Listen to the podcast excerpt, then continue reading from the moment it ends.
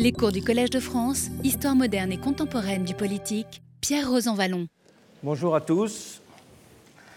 Avant de commencer ce cours, je voudrais dire quelques mots sur euh, les événements que la société française a, a traversés depuis deux semaines. Jusqu'à présent, je n'avais pas voulu m'exprimer publiquement parce que je pense qu'il y a un temps du recueillement, il y a un temps de l'effroi et que la réflexion présuppose que le choc de l'événement euh, pénètre les esprits et que les commentaires ne euh, l'ensevelissent pas trop vite. Car ces deux attentats terroristes, antisémites et contre Charlie Hebdo, euh, ont évidemment provoqué un séisme dans notre société. Un double séisme, c'est d'abord le constat que nous sommes une société vulnérable face au terrorisme, un terrorisme qui vient de l'intérieur, mais je dirais d'une certaine façon le, le, fait même du terrorisme, qui est pratiquement le plus pressant, n'est pas le plus difficile à comprendre. Parce que dans ses ressorts psychologiques, dans la nature des dérives qu'il provoque et des modes de radicalisation qui le nourrissent, les faits sont relativement compréhensibles. Si on se rapporte au premier travail qu'avait fait Farad Khoshrokavar au milieu des années 70 à propos des premiers martyrs, entre guillemets, iraniens, je dirais que la réflexion euh, en termes psychologiques, en termes sociologiques, en termes politiques, fait que la cartographie de ce phénomène est relativement euh, bien dressée. Le problème, c'est la pratique de lutter contre, contre lui. En revanche, ce qui, dans notre société, euh, manifeste ce qui a surgi récemment, à la fois des éléments d'unité, mais des éléments de fragilité de la société française, amène évidemment euh, une réflexion, une réflexion qui ne fait que commencer, une réflexion que pour ma part je mène d'une certaine façon depuis 13 ans euh, dans ce cours. Mais je voudrais simplement faire très brièvement quatre toutes petites remarques. La première, la première remarque, c'est que ce qui a menacé les démocraties pendant le court XXe siècle, ça a été le phénomène des régimes totalitaires. Aujourd'hui, ce qui fragilise le plus les démocraties, ce sont les phénomènes qui vont, je dirais simplement, des phénomènes de séparatisme aux phénomènes de guerre civile. Les guerres civiles sont devenues une des réalités de la vie des sociétés les plus prégnantes au début du XXIe siècle, en même temps que euh, les phénomènes de séparatisme. Évidemment, il y a toute une gradation qui va euh, des divergences internes euh, aux sécessions séparatistes et aux guerres civiles. Mais il y a tout de même un grand problème, pourrait-on dire, de euh, la constitution des sociétés. La, définition même de l'État-nation traditionnel, c'était de représenter une sorte d'universalisme démocratique en petit. Puisqu'on ne pouvait pas faire la paix au niveau du monde et d'un empire, au moins il y avait une façon de réaliser la paix sur un territoire limité. Et c'est ce qui actuellement, évidemment, est en fragilisation. La deuxième remarque concerne, mais ça c'est une banalité, j'ai consacré euh, mon livre qui s'appelle La société des égaux, c'est qu'une démocratie n'est pas simplement un régime, mais qu'elle est une forme de société. Et que si ces régimes, nous en parlons dans ce cours spécifiquement, ce régime euh, présente des fragilités, des difficultés, il est certain qu'aujourd'hui, c'est la démocratie comme forme de société qui est particulièrement vulnérable et qui est particulièrement fragilisé. C'est tout de même quelque chose de très nouveau et d'exceptionnel dans le langage politique qu'un Premier ministre ait parlé d'apartheid pour parler de la société française. Beaucoup ont trouvé ce mot exagéré, mais on dit au moins parlons de ghettoisation. Je ne sais pas quels sont les mots qu'il faut employer, mais en tout cas, le constat d'une société qui présente des formes de division profonde est un élément de réflexion euh, essentiel. Je signale d'ailleurs qu'il y aura au Collège de France plusieurs cours qui seront donnés par un invité sur les problèmes de la stasis dans la société grecque, la stasis, c'est-à-dire la division profonde de la société. C'est un thème que Nicole Laureau avait éclairé dans son livre La cité divisée, mais qui fera l'objet d'une série de conférences à l'invitation du professeur Kessler de la fin euh, février au début mars. Deuxième réflexion très, très rapidement, c'est qu'une démocratie ne fonctionne pas simplement avec des lois et des institutions, mais aussi, c'est un thème sur lequel je ne cesse d'insister, des institutions invisibles. Ces institutions invisibles, on voit bien, c'est la crise de la confiance, c'est la crise de la légitimité, c'est la crise de, de l'autorité. Et donc, il est très important de prendre conscience qu'à côté des institutions, à côté des régimes, il y a ces institutions invisibles. Troisième euh, élément, c'est que dans une démocratie, les relations avec autrui ne peuvent pas simplement être réglées par les droits et les convictions, mais aussi par les pratiques qui sont constructrices du lien social. Les pratiques constructrices du lien social, c'est ce que pendant la Révolution, on entendait avec le terme de fraternité. C'est cela, c'est-à-dire qu'au-delà du droit, il y a des formes de pratiques constitutives, constructrices du lien social, ou le terme de solidarité l'a exprimé d'une autre façon dans la littérature sociologique de la fin du XIXe siècle. Mais c'est également la notion de respect, ou c'est également la notion de euh, responsabilité.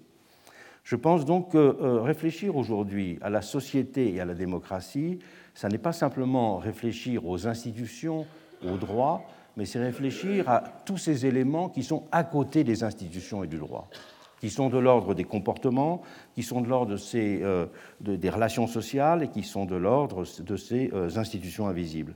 Et on le voit bien d'ailleurs que dans toute la discussion sur la laïcité, c'est le rapport qu'il y a entre les institutions de la laïcité, si je puis dire, et les pratiques de la laïcité, euh, pour, pour faire vite, les deux étant tout à fait inséparables. Voilà, je voulais dire ces, ces quelques mots en, en commençant, et j'aurai l'occasion de m'exprimer de façon plus approfondie dans les semaines à, venir. Donc le, le, cours d'aujourd'hui, celui-ci est le l'heure prochaine, va analyser deux éléments de la relation entre gouvernant et gouverné qui visent à la rendre démocratique. Et j'ai choisi euh, de, donner, de mettre l'accent sur la dimension de la lisibilité et sur celle de la responsabilité. La lisibilité, donc d'abord.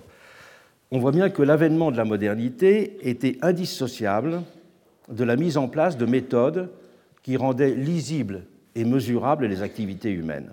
Et cela a été particulièrement notable dans l'ordre économique. C'est ainsi que dès le XIVe siècle, qu'on a inventé la comptabilité en partie double qui permet d'établir la correspondance entre des débits et des crédits.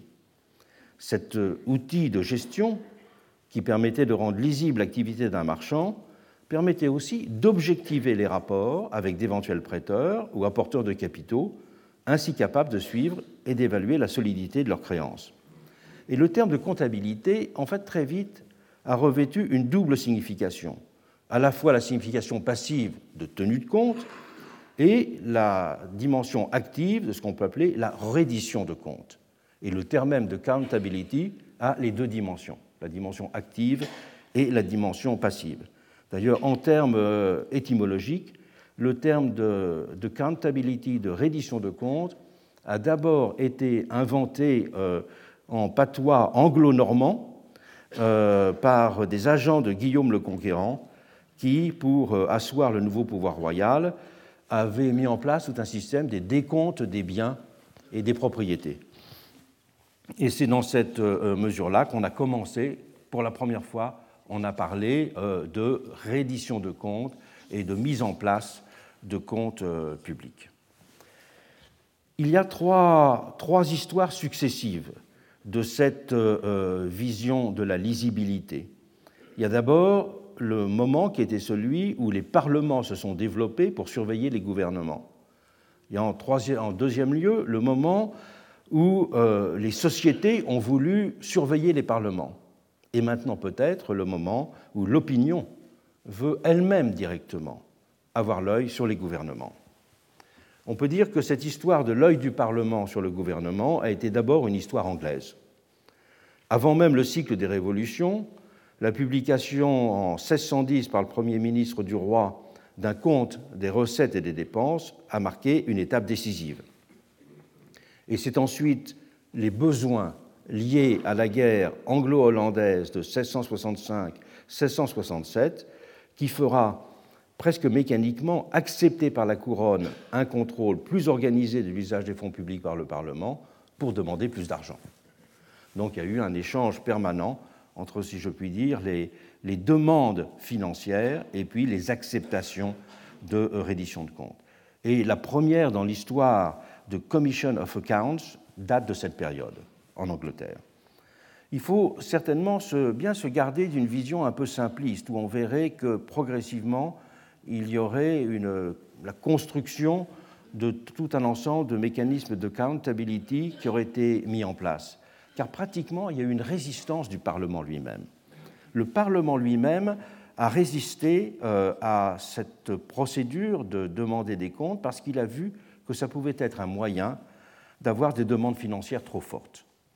Et donc ce lien qu'il y avait entre la notion de reddition de comptes et la notion euh, de perception euh, plus élevée a été considéré comme un danger par de nombreux parlementaires, et donc il y a eu des freins proprement parlementaires au développement des phénomènes de euh, reddition de comptes. On sait d'ailleurs, c'est une corrélation qui a été établie dans de nombreux travaux d'histoire économique, qu'il y a une corrélation entre la nature du prélèvement fiscal et puis les conditions dans lesquelles il peut être discuté. En Angleterre, le prélèvement fiscal au XVIIIe siècle était deux fois plus élevé qu'en France. Et les historiens rendent compte de cette différence colossale par le fait justement que l'existence de mécanismes de reddition de comptes, de publicité du budget, disons pour simplifier, faisait que l'acceptation sociale de l'impôt était beaucoup plus forte, alors que l'opacité qui régnait en France rendait cette acceptation euh, beaucoup plus euh, faible, évidemment. Si l'Angleterre était en fait le laboratoire de l'accountability, c'est la France qui euh, a vu la publication du premier manifeste théorisant cette notion de reddition de comptes, et c'est Necker qui euh, le fera en publiant en, 1781 son compte-rendu au roi, qui pour la première fois était un ouvrage farci de tableaux qui retraçait tous euh, les débits et les crédits de l'État. C'était le grand best-seller de la période puisqu'il s'en est vendu plus de 80 000. Et que même encore aujourd'hui, c'est un ouvrage qu'on trouve partout chez les, chez les brocanteurs.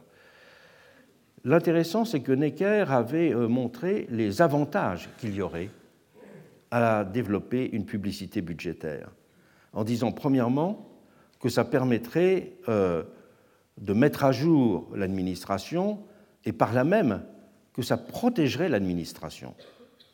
Parce que la publicité, disait-il, rendrait indifférent la société à toutes les attaques non fondées, à tous les écrits obscurs, disait-il, par lesquels on essaie de développer des rumeurs. Et positif pour l'administration, une telle transparence aurait donc aussi des effets politiques et bénéfiques. Une pareille institution, insistait-il, pour avoir la plus grande influence sur la confiance publique. La confiance, là, étant évidemment prise, c'est un des premiers théoriciens de la confiance. Il est le premier à avoir montré qu'il y a une dimension cognitive et intertemporelle de la confiance. Vous connaissez tous la dimension de Zimmel de la confiance en disant que la confiance, c'est la possibilité de faire une hypothèse sur un comportement futur. Et euh, Necker, le premier, a montré justement que s'il y avait cette dimension à la fois cognitive et de construction d'une temporalité dans l'idée de euh, confiance. Il en parlait, sa définition, comme un sentiment précieux qui unit l'avenir au présent et qui donne l'idée de la durée du bien et du terme des peines. Si la transparence règne, les difficultés disparaissent et on croit alors aux intentions des administrateurs. Paradoxalement, à ce moment-là, l'Angleterre euh, avait un peu euh, marqué le pas le Council Commission des années 1780, au moment où Necker publie euh, son, ouvrage, est en quelque sorte à l'arrêt. Et c'est le texte de Necker qui va relancer toute la réflexion européenne sur la publicité euh, des euh, budgets, ouvrant ainsi la voie à ce qu'on pourra appeler une démocratie du public, dans lequel la notion de publicité est celle qui élargit la notion de représentation. Ça, ça va être un des très grands un des très grands topoi du, euh, du XVIIIe siècle, la publicité est le prolongement et l'accélération de la représentation. La représentation est une procédure mécanique, alors que la publicité est une sorte de, de mouvement diffus qui permet même, dans certains cas, de pouvoir se passer de euh, représentation. L'œuvre de la Révolution française, elle posera un peu plus tard les principes décisifs en la matière, la Déclaration des droits soulignant, je cite, que la société a le droit de demander compte à tout agent public de son administration et que tous les citoyens ont, je cite, le droit de suivre l'emploi de la contribution publique. Tous les citoyens, pas simplement les parlementaires. Et ce sont des formulations que reprendront les constitutions de 1791 à 1793. Et la commission de la comptabilité, qui sera mise sur pied en 1792 pour mettre en œuvre ces principes, si elle sera loin de réaliser matériellement toutes ses ambitions, parce que pratiquement le niveau de comptabilité publique est encore rudimentaire, avait lancé l'élan. Et on peut dire que le XIXe siècle, ce sera l'ouverture en grand de l'œil parlementaire sur le gouvernement. Le développement de la transparence financière ira alors partout de pair avec les progrès du gouvernement représentatif et de la démocratie. Libéraux et démocrates, identifiant leur combat en faveur d'un régime parlementaire et du suffrage universel à l'amélioration des procédures de la discussion budgétaire. Mais dès les premières heures de la Révolution française, on a vu que cette exigence d'un contrôle parlementaire sur le gouvernement se doublait d'une revendication de publicité de l'activité des représentants du peuple. Avant même que les États généraux cèdent la place à l'Assemblée nationale, c'est-à-dire en juin 1789, Brissot avait ainsi appelé de ses voeux un mode de délibéré, je le cite, tel que le public puisse toujours surveiller ses représentants. Brissot, qui a été avec Condorcet un des, on peut dire toutes les personnes qui appartiennent au milieu du cercle social, un des grands théoriciens de l'opinion publique et un des grands théoriciens du rapport entre opinion publique et représentation. Pour Brissot, la publicité équivalait en effet à une forme de participation.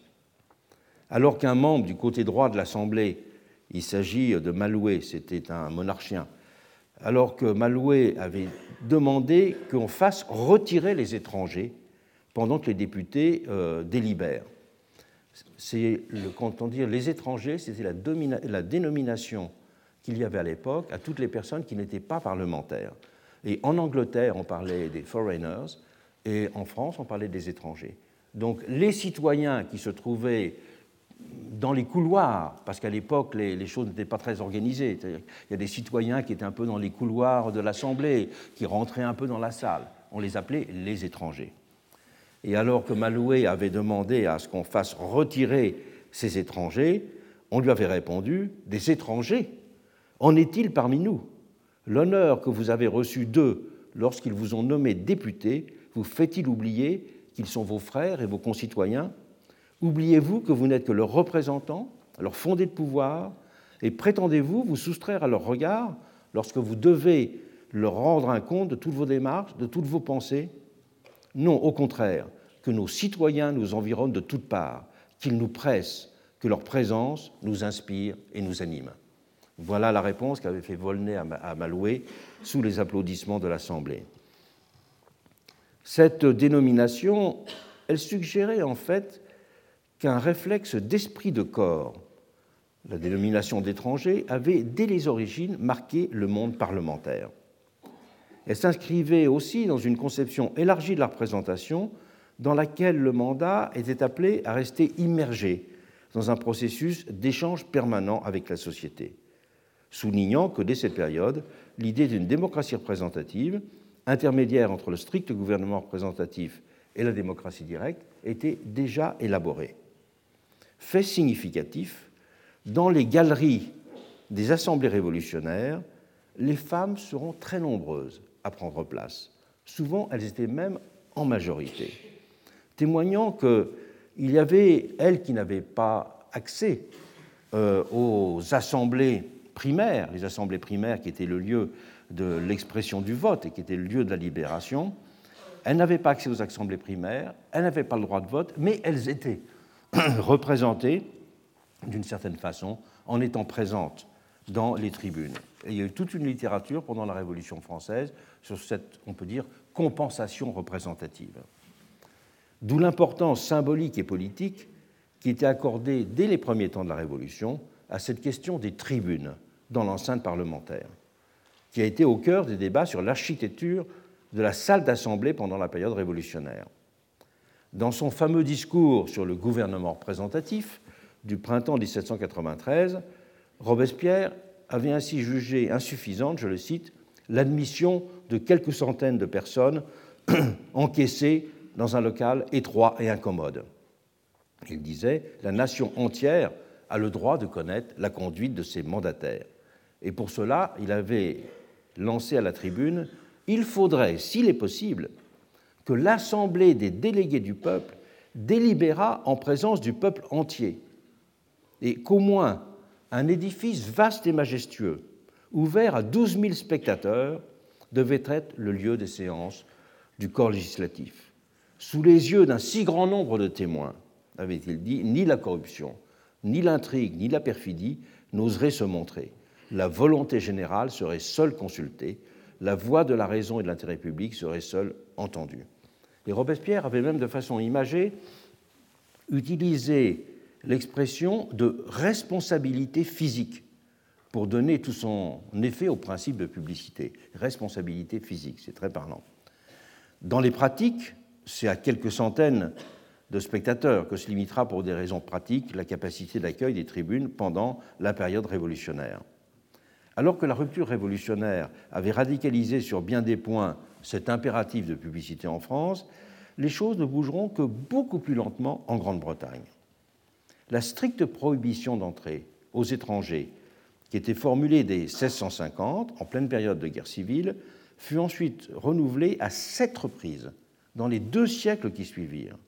Et le public ne sera ainsi admis à assister au débat de la Chambre des communes qu'à partir de 1845, avec un quota de places limité à la moitié du nombre des parlementaires. Et pour ceux d'entre vous qui ont visité euh, Westminster, vous voyez que vraiment les gens sont en plus très très serrés. Et l'architecture de ces, de ces lieux euh, était tellement serrée qu'il y a eu une réflexion continue en Angleterre sur euh, le bien fondé même d'une réflexion sur la transformation de la salle. Et jusqu'à maintenant, il a été périodiquement répété qu'il n'était pas souhaitable d'avoir une transformation de la Chambre des communes. Et la plus grande déclaration allant dans ce sens-là était celle de Churchill au lendemain de la Seconde Guerre mondiale, qui insistait sur le fait qu'il fallait garder la dimension de club au Parlement. Et dans tous les pays, la question de l'emplacement et de la dimension des tribunes furent aussi longuement discutée au XIXe siècle. En même temps, de façon générale, qu'il fut admis que l'architecture des bâtiments devait symboliquement refléter le fait de la souveraineté première du public. Je répète euh, qu'il y a, enfin je rappelle qu'il y a eu le grand débat pour savoir s'il fallait une chambre constituée à l'anglaise entre deux parties qui se faisaient face ou euh, une organisation comme celle de l'hémicycle dans lequel tout le monde regarde ensemble, tous les représentants regardent ensemble vers un même point. Et que euh, l'Angleterre a maintenu très fortement cette idée que le Parlement, c'est un endroit de la discussion du face-à-face, alors que le Parlement, a-t-on pensé dans la tradition française, était un lieu d'expression de la communion collective et de la communion publique. Et d'ailleurs, Bentham, qui est le plus français, le plus français des, Anglais, avait euh, publié un long texte euh, dans lequel il avait essayé de persuader les Anglais de changer la, les chambres, euh, la Chambre des communes, mais bien sûr sans, sans réussir. Ce, ce débat n'a pas fini, puisqu'à la fin du XXe siècle, nous avons deux exemples. C'est la reconstruction de la Chambre des députés en Italie, en Australie et en Allemagne, qui a témoigné de ce souci d'avoir une place euh, de plus en plus importante faite au public. À Canberra, il avait été demandé aux architectes, au début des années 1980, de réfléchir dans deux directions. D'un point de vue strictement fonctionnel, il avait d'abord été décidé que le pouvoir exécutif et le pouvoir législatif devaient être dans la même enceinte, pour bien montrer, je dirais, de façon exemplaire, que maintenant ils étaient devenus des pouvoirs confondus. Mais ensuite, qu'il fallait faire apparaître la dimension de maison du peuple qu'il y avait dans le Parlement. Et pour cela, l'architecte qui remporta le concours a couronné tout l'édifice de vastes terrasses d'observation accessibles au public, où le public, c'est un, comme une rue, et alors que les représentants euh, siègent sous ses pieds. Et donc, euh, le Parlement de Canberra, on a euh, des larges surfaces intérieures dans lesquelles on peut circuler, comme des rues intérieures, et puis des terrasses au sommet.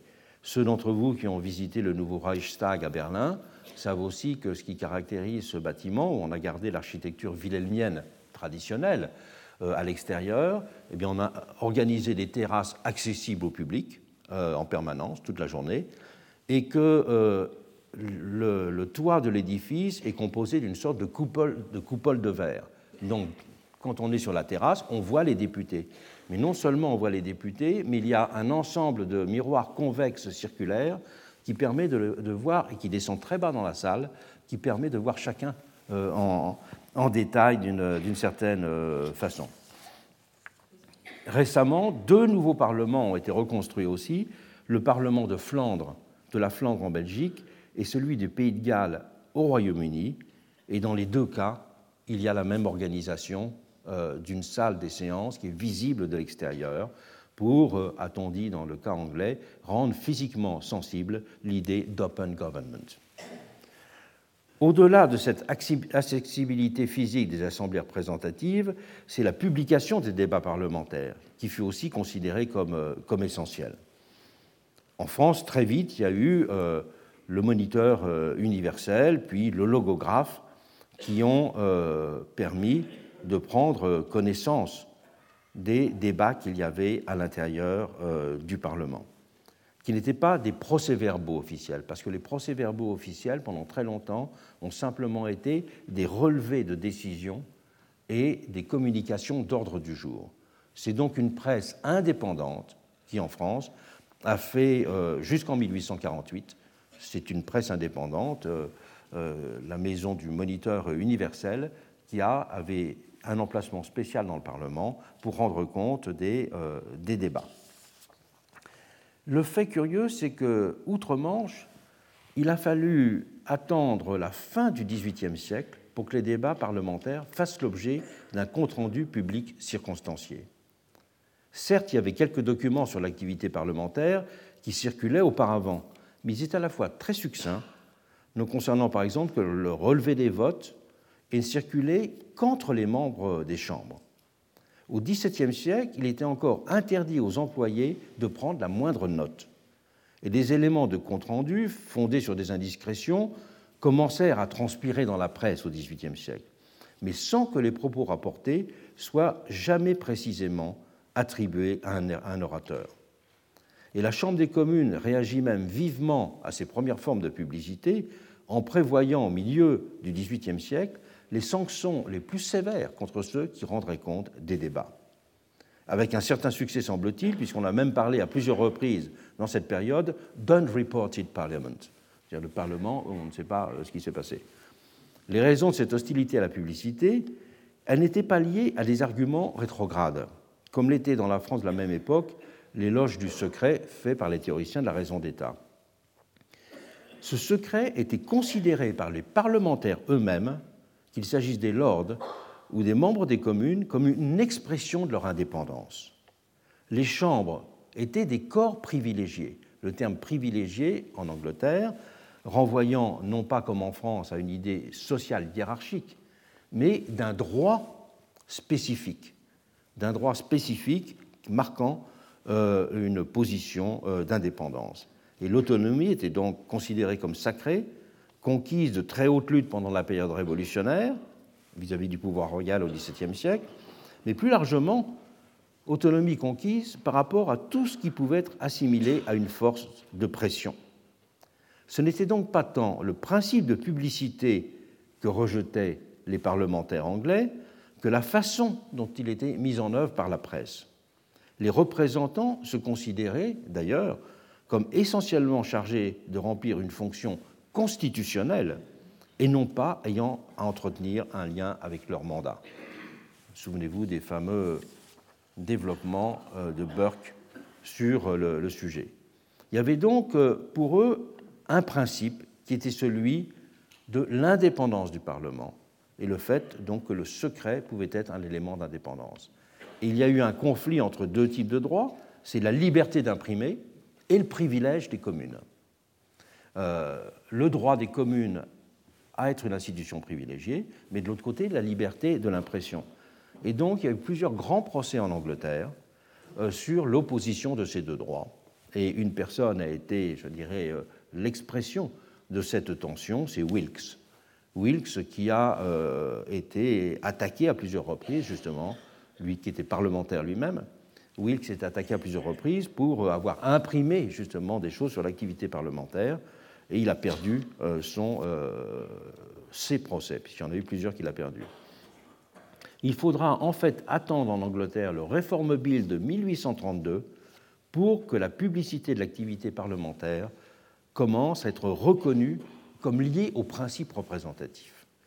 Donc, euh, il faut bien voir que derrière la notion de représentation, on peut avoir euh, une définition purement constitutionnelle qui ne soit pas du tout, qui n'ait pas du tout de dimension sociologique. Sur ce point-là, il y a les, travaux de John Philip Reid sur euh, l'histoire de la conception constitutionnelle de la représentation en Angleterre au XVIIIe siècle qui font tout à fait euh, autorité.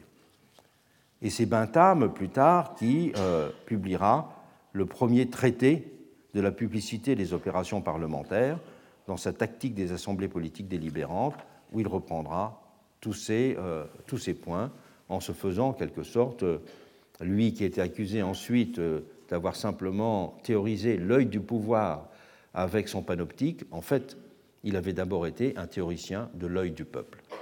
Et cette idée d'œil du peuple est quelque chose d'essentiel dans euh, cet essai sur la tactique des assemblées délibérantes de, de Bentham.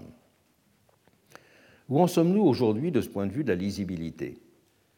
Les principes euh, posés par euh, Bentham et qui a condensé en quelque sorte la réflexion de l'époque sont certes maintenant universellement euh, accepté, même si c'est le mot de transparence et non plus celui de publicité qui traduit maintenant, je reviendrai dans le cours de la semaine prochaine sur cette distinction, qui traduit maintenant dans le langage commun l'attente de ce qui est qualifié de gouvernement ouvert. Mais nous constatons en même temps que la question ne se pose pas seulement dans les termes d'une opposition binaire entre secret et transparence. Le problème est en effet aussi celui de la lisibilité des choses qui implique un rapport actif d'interprétation. Et force est là de constater que le monde peut s'avérer illisible alors même que nous croulons sous une masse toujours plus grande d'informations disponibles, et que l'écart est grand aussi avec la visibilité toujours plus manifeste des personnalités politiques. Cette visibilité des personnalités n'a effectivement pas cessé de s'accroître. Qu'elle procède des effets de ce qu'on appelle la pipolisation et de ses vecteurs, de l'envahissement des images par la multiplication de leurs canaux de production ou de circulation, ou encore des désirs croisés de voir et d'être vu. Elle a rapproché, sur des modes le plus souvent superficiels, les citoyens de ceux qui exercent le pouvoir. Mais parallèlement, alors que cette visibilité s'accroît, les institutions sont devenues plus opaques aux yeux des citoyens, les systèmes de décision plus insaisissables, les politiques menées plus difficiles à évaluer. La lisibilité du monde politique en un mot, a décliné, alimentant un sentiment de désappropriation de la chose publique. Ce grand écart entre une visibilité qui est en son empire et une lisibilité qui risque de regresser alimente une tension qui renforce toujours plus la défiance et le désenchantement. Il faut noter que cette situation présente une figure inversée du monde démocratique d'autrefois, dans lesquels les ressorts de l'action publique pouvaient sembler plus lisibles et plus compréhensibles, tandis que les personnalités apparaissait peu. C'est l'histoire de l'impersonnalité sur laquelle j'ai insisté, qui était première dans les démocraties. On pourrait dire que s'opère de la sorte une espèce de retour au monde de l'Ancien Régime, dans lequel le pouvoir des rois était un spectacle soigneusement mis en scène, alors même que les affaires de leur cabinet étaient traitées dans le plus grand secret, à l'écart du public. Lisibilité et visibilité étaient déjà là dissociées de façon délibérée. Et Louis XIV a incarné avec éclat cette distinction. Avec lui, jamais un personnage royal n'avait été aussi public. De son lever à son coucher, aucun moment de sa journée n'était relégué dans une sphère privée. Ses maîtresses même étaient reconnues. Il disait de lui-même, pardon, nous ne sommes pas des particuliers. Nous nous devons tout entier au public. Et cette visibilité était certes empreinte de distance, chargée d'en imposer, participant ainsi à ces cordes d'imagination dont parlera Pascal. Mais l'important est surtout de souligner que cette ostentation monarchique voisinait avec une totale discrétion sur l'élaboration des décisions. Louis XIV se montrait beaucoup, mais ne parlait presque jamais. Ostentation et silence, lumière et mystère allaient de pair chez lui. Et la façon dont les journaux les plus notables de la période, le Mercure de France ou la Gazette de France, rendaient compte de l'activité du souverain, répliquaient ce dualisme. Ce qui était rendu public ne concernait que les événements mondains de son emploi du temps. Mentionné plus souvent quelques phrases. Le roi a entendu la messe ce matin. La cour s'est portée à Marly. Il est parti chasser à Chantilly. Le roi, la reine ou tel ou tel membre de la famille royale sont venus à Paris et ont fait ceci, cela. Voilà ce qu'on pouvait lire dans le Mercure de France ou dans la Gazette. Alors qu'il n'était jamais question de parler de la politique étrangère ou de la gestion des finances du royaume, et encore moins, bien sûr, des réunions de son cabinet. Mettre l'accent sur cette dissociation de son histoire, c'est souligner l'importance d'une politique de la lisibilité dans la constitution de la vie démocratique. Les institutions et les politiques doivent en effet être lisibles pour être appropriables. La démocratie consiste dans cette, possibilité d'appropriation alors que l'illisibilité revient à une forme de confiscation. Comprendre le pouvoir, ses rouages et ses procédures est une façon moderne de le prendre pour faire signe des expressions politiques les plus trompeuses, car le pouvoir n'est pas une chose mais une relation. Être dominé, c'est à l'inverse être mis à distance, soumis à des institutions dont l'opacité et la complication revient à vous dépouiller de votre citoyenneté.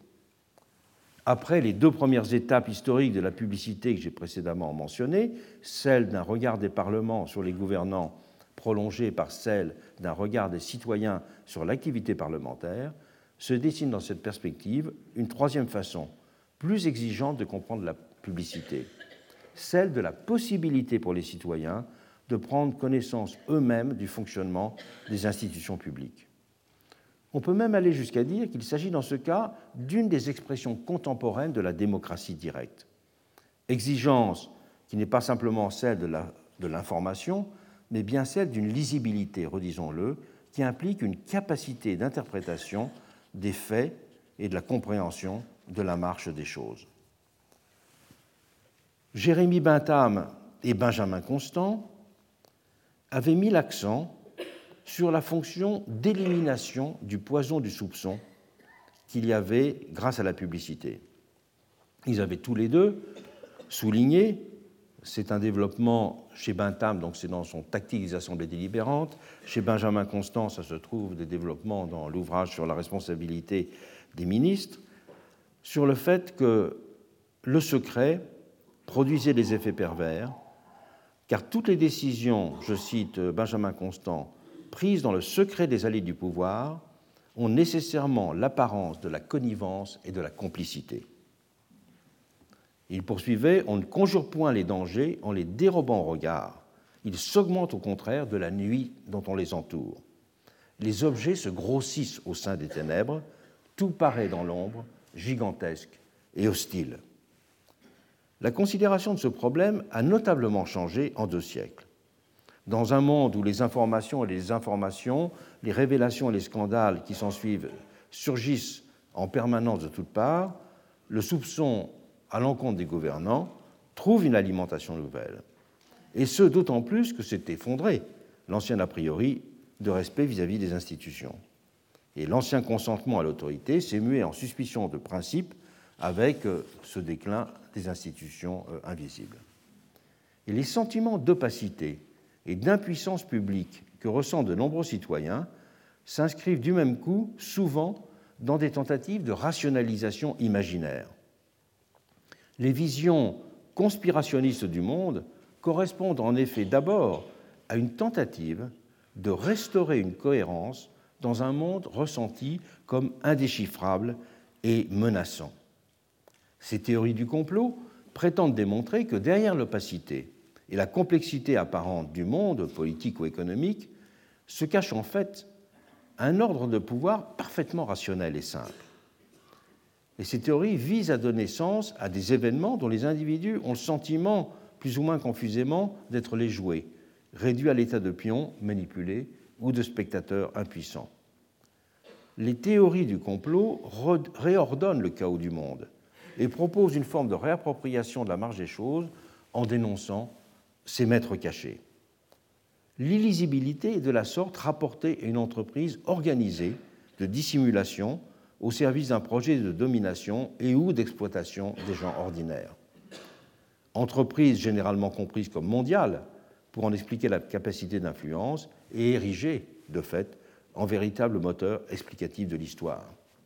Derrière le rideau de fumée des institutions légales se cacherait donc, dit-on, un petit nombre de puissances, qu'elles prennent le nom de trilatéral, de CIA, d'Illuminati, de Sage de Sion, etc., qui tireraient toutes les ficelles.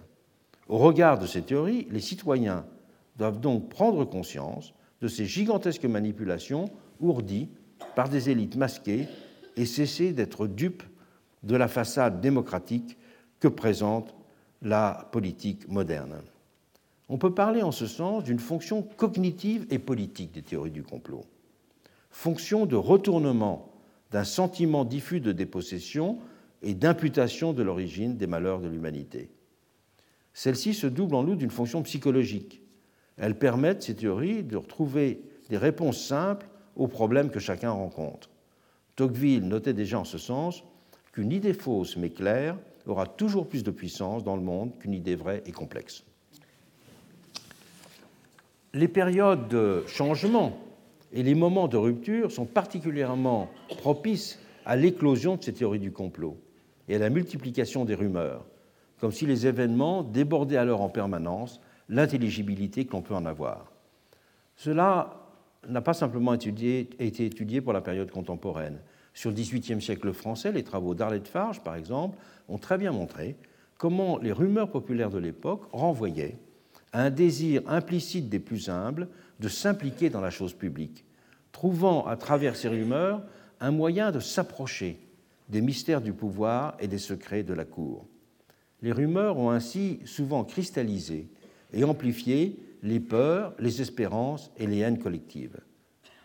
Et c'est l'analyse que fera plus tard Marc Bloch des fausses nouvelles pendant la guerre de 1914, constatant que ces fausses nouvelles avaient toujours pris naissance dans des représentations collectives qui préexistaient à leur naissance, formant une sorte de miroir dans lequel la conscience collective pouvait contempler ses propres traits.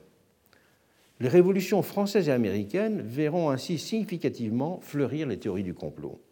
Les francs-maçons, les aristocrates, les agioteurs, les girondins, ces figures furent tour à tour stigmatisées dans l'Hexagone pour expliquer les inaccomplissements du projet révolutionnaire d'un côté ou ses dérives maléfiques de l'autre.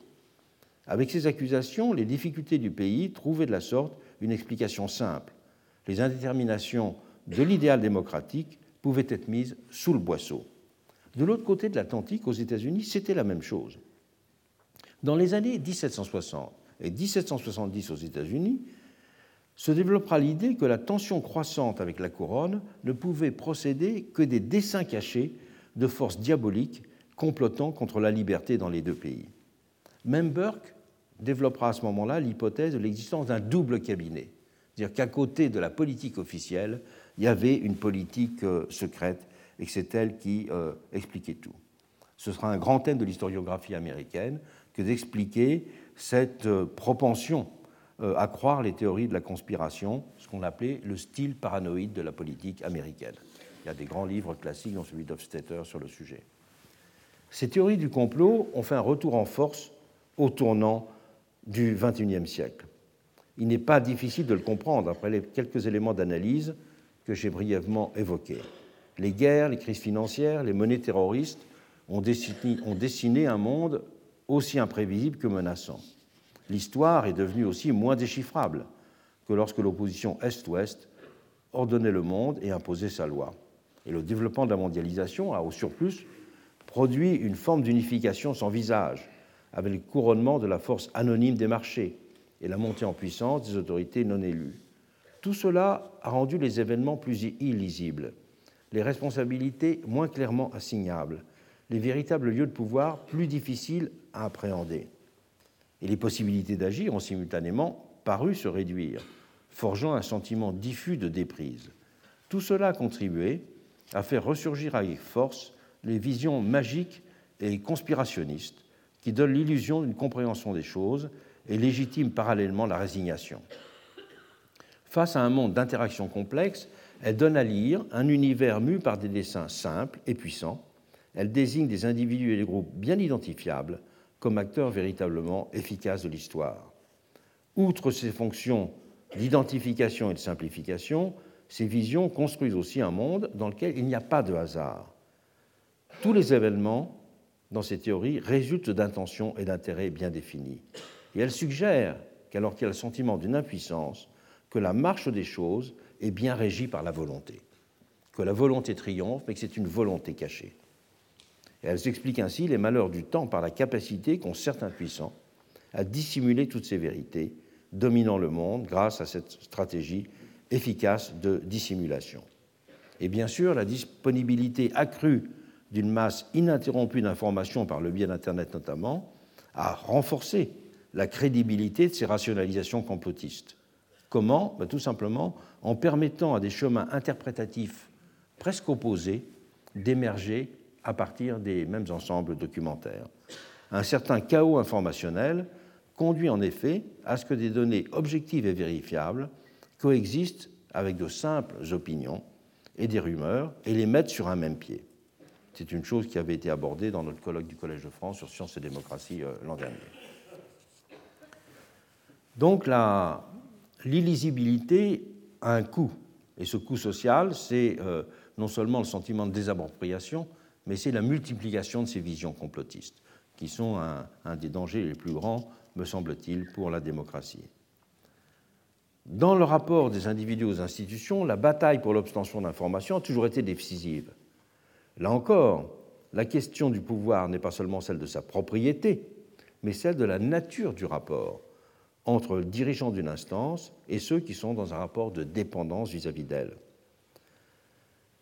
On a vu ainsi se, développer au début du XXe siècle toute une réflexion sur ce qui s'appelait le contrôle ouvrier. Comme vous le savez, le mouvement ouvrier, à la fin du XIXe siècle, avait surtout mis l'accent sur le thème de la fin du salariat. La fin du salariat, c'est-à-dire euh, la possibilité d'avoir une économie qui soit uniquement euh, composée de coopératives, si l'on veut alors qu'au début du XXe siècle, le mouvement du contrôle ouvrier a pris acte du fait que, dans certains cas, en tout cas, euh, la taille des entreprises ferait qu'il y aurait une distinction fonctionnelle entre une direction d'entreprise et des salariés. Et donc que le problème de la démocratisation d'entreprise ne passait pas seulement par la constitution de coopératives, même si celle-ci était toujours euh, appelée à se développer, mais passait également par un nouveau rapport de force entre les salariés et la direction d'entreprise, en termes d'information notamment. C'était le grand mot d'ordre du contrôle ouvrier en Grande-Bretagne à ce moment-là, Open the Books.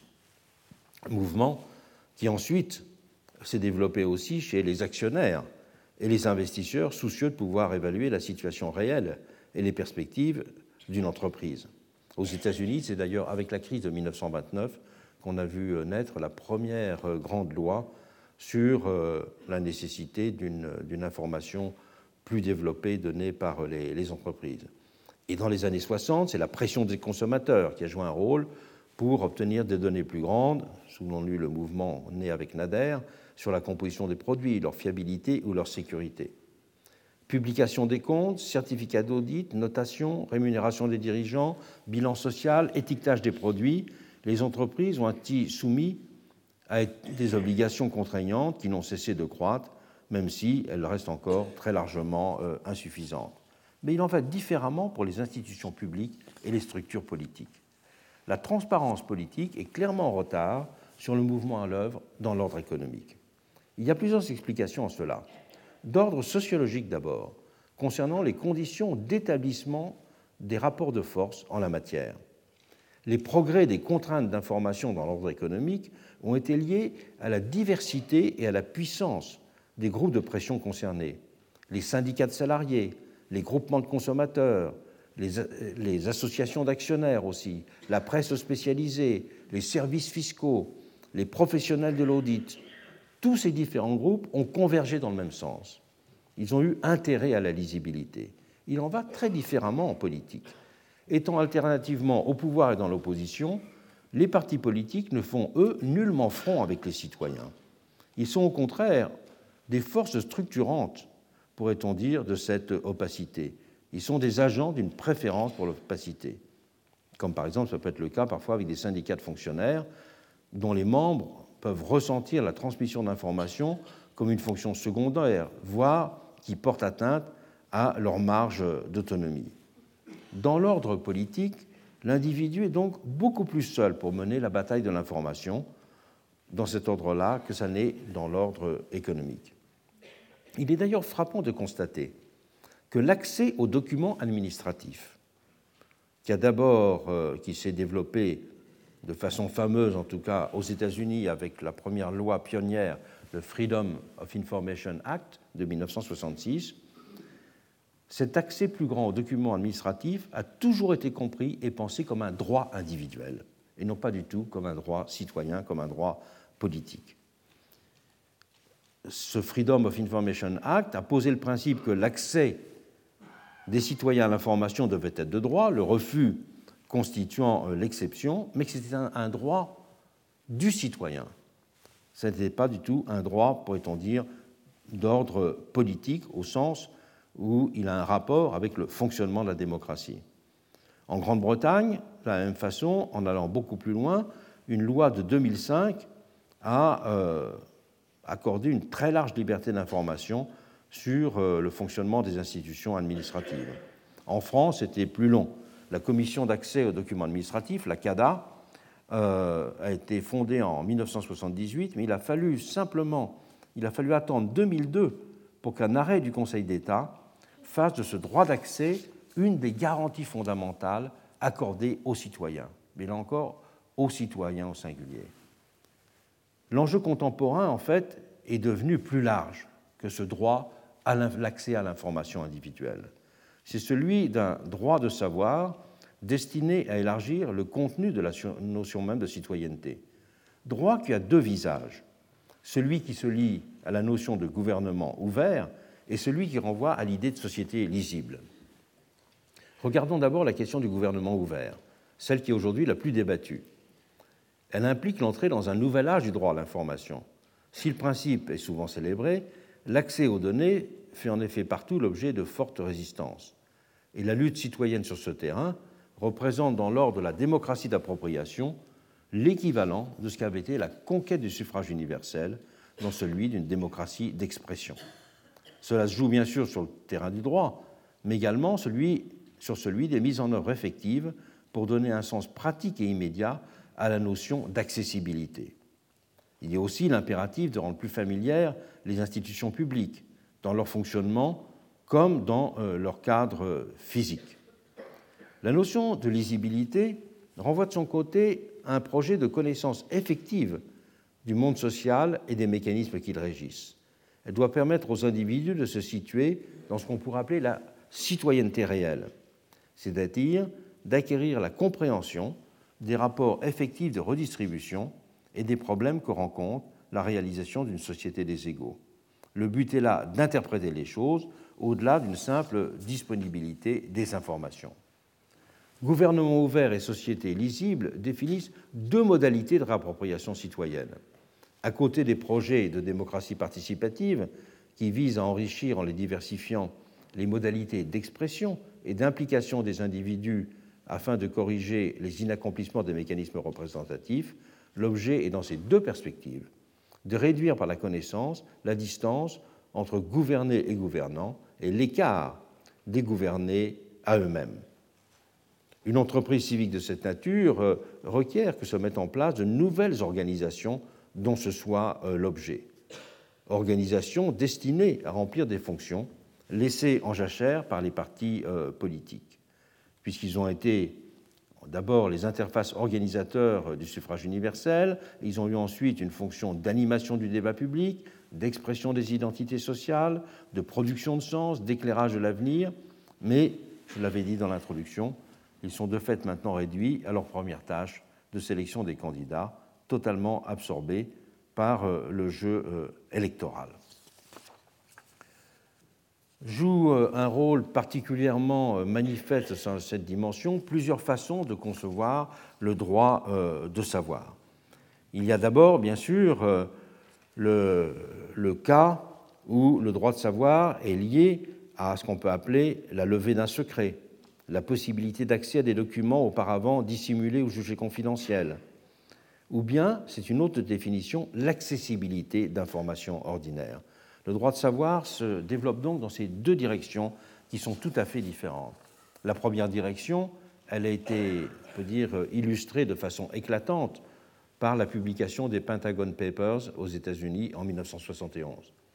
C'est lorsque euh, Daniel Ellsberg, qui était un, consultant euh, du Pentagone, avait transmis au New York Times l'ensemble d'une masse de documents classés secret défense qui tenait en quelque sorte le journal des actions menées par les États-Unis au Vietnam et qui avait montré euh, toute la distance qu'il y avait entre les discours officiels et les réalités, que l'engagement américain était beaucoup plus grand qu'on le disait, et surtout que nombre d'actions militaires sur le terrain n'avaient pas été menées pour poursuivre des objectifs stratégiques bien déterminés, mais avaient été menées pour des raisons politiciennes intérieures ou avaient été menées aussi pour euh, améliorer l'image du, euh, du, président. Et il y a un commentaire euh, très fameux d'Anna Arendt sur ces Pentagone Papers, du mensonge en, politique, qui était publié en 1972, dans lequel justement elle fait le rapport entre l'idée que la démocratie est bafouée à chaque fois qu'il euh, y a le sentiment que le gouvernement trompe la société. Et dans ce cas-là, il y a une justification euh, totale à ce que euh, des documents de cette nature puissent être publiés. C'est une discussion qui est revenue récemment, évidemment, avec les révélations de Snowden sur les actions de la NSA, ou bien ce qu'a fait avec le site Wikileaks Julian Assange. Mais le fait est que même dans le domaine de telles pures révélations, la capacité d'analyser et d'interpréter les documents est décisive. Donc le droit de savoir ne peut pas simplement être levé du secret, le droit de savoir doit être aussi capacité d'interprétation. L'information ne vaut que si elle s'articule à une possibilité d'interprétation adéquate. Et ce lien est encore plus évident quand ce droit se rapporte à la tendance à la publication de plus en plus volumineuse de documents administratifs ou de statistiques. Le problème devient en effet à ce moment-là celui qu'on appelait du data smog, c'est-à-dire de la noyade dans une masse immaîtrisable et non hiérarchisée d'informations, data smog qui peut aussi conduire à la construction de chemins interprétatifs contradictoires, comme je l'ai mentionné tout à l'heure à propos euh, des rumeurs. Et on peut dire que cette ouverture à la possibilité de faire des montages sélectifs et contradictoires de l'information devient une des formes de despotisme qui menace aujourd'hui de miner les sociétés démocratiques de l'intérieur. On peut dire que dans ce contexte, le droit de savoir n'a donc de sens qu'adossé à une possibilité de comprendre, la lisibilité devant aussi être synonyme d'intelligibilité. Une tâche euh, prioritaire à prendre en charge dans ce domaine-là. Bien sûr, on parle toujours à ce propos de l'école et, des médias. Mais il apparaît aussi nécessaire que des organisations s'établissent, des organisations citoyennes d'un type nouveau s'établissent pour se spécialiser dans euh, cette lecture, dans cette proposition euh, d'interprétation, dans cette possibilité de construire un élément de, d'appropriation des documents. Cela signifie qu'on change de régime avec ces organisations. Le propre de la qualité démocratique à l'âge parlementaire représentatif était la partialité. La partialité était la grande qualité représentative, parce que représenter une société, c'est la représenter dans ses distinctions, dans ses différences. Et la partialité était euh, une qualité de représentativité de l'opinion. Alors que les foyers d'intelligence citoyenne qui sont aujourd'hui requis doivent faire preuve davantage euh, d'un esprit de rigueur scientifique et, euh, et, se construire en ayant davantage une perspective d'impartialité. Ce n'est donc pas simplement une spécialisation de nouvelles institutions qui est en jeu, mais c'est un rapport euh, différent au savoir et à la connaissance.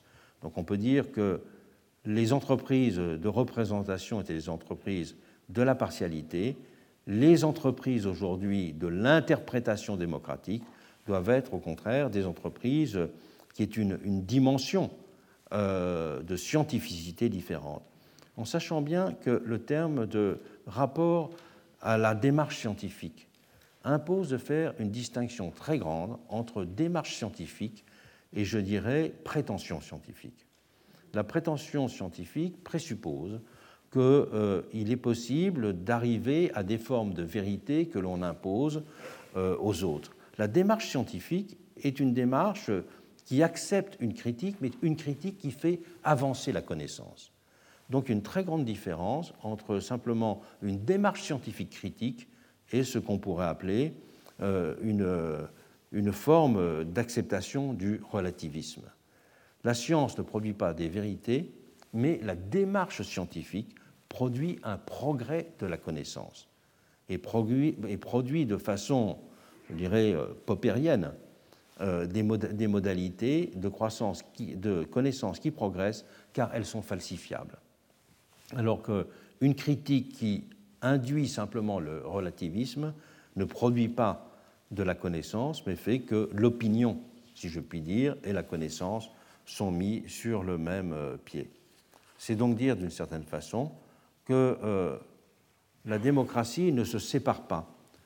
Ne se séparera de moins en moins d'une entreprise de connaissance et aussi des moyens d'assurer à cette entreprise de connaissance une possibilité de réappropriation citoyenne. Donc je fais une petite pause avant de parler tout à l'heure, après le principe de lisibilité, du principe de responsabilité. En employant le terme de lisibilité, j'ai voulu commencer à déconstruire celui de transparence.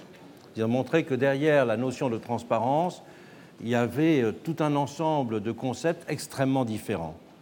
Derrière la notion de transparence, il peut y avoir euh, la notion simplement d'accessibilité, mais il peut y avoir aussi celle de lisibilité, ce qui est très différent. Et nous verrons la semaine prochaine derrière la, transparence encore d'autres conceptualisations que l'on peut développer. J'en viens maintenant à la notion au principe de responsabilité. La définition la plus courte et la plus pertinente que je connaisse de la responsabilité, elle a été donnée par le juriste Olivier Beau, qui a écrit La responsabilité est le passif qui vient équilibrer l'actif de tout pouvoir. La responsabilité est le passif qui vient équilibrer l'actif de tout pouvoir. Cette définition souligne justement que la responsabilité doit être comprise en l'ordre politique comme la contrepartie de l'exercice d'une autorité. Elle introduit l'idée d'une reconnaissance de dette vis-à-vis des mandants.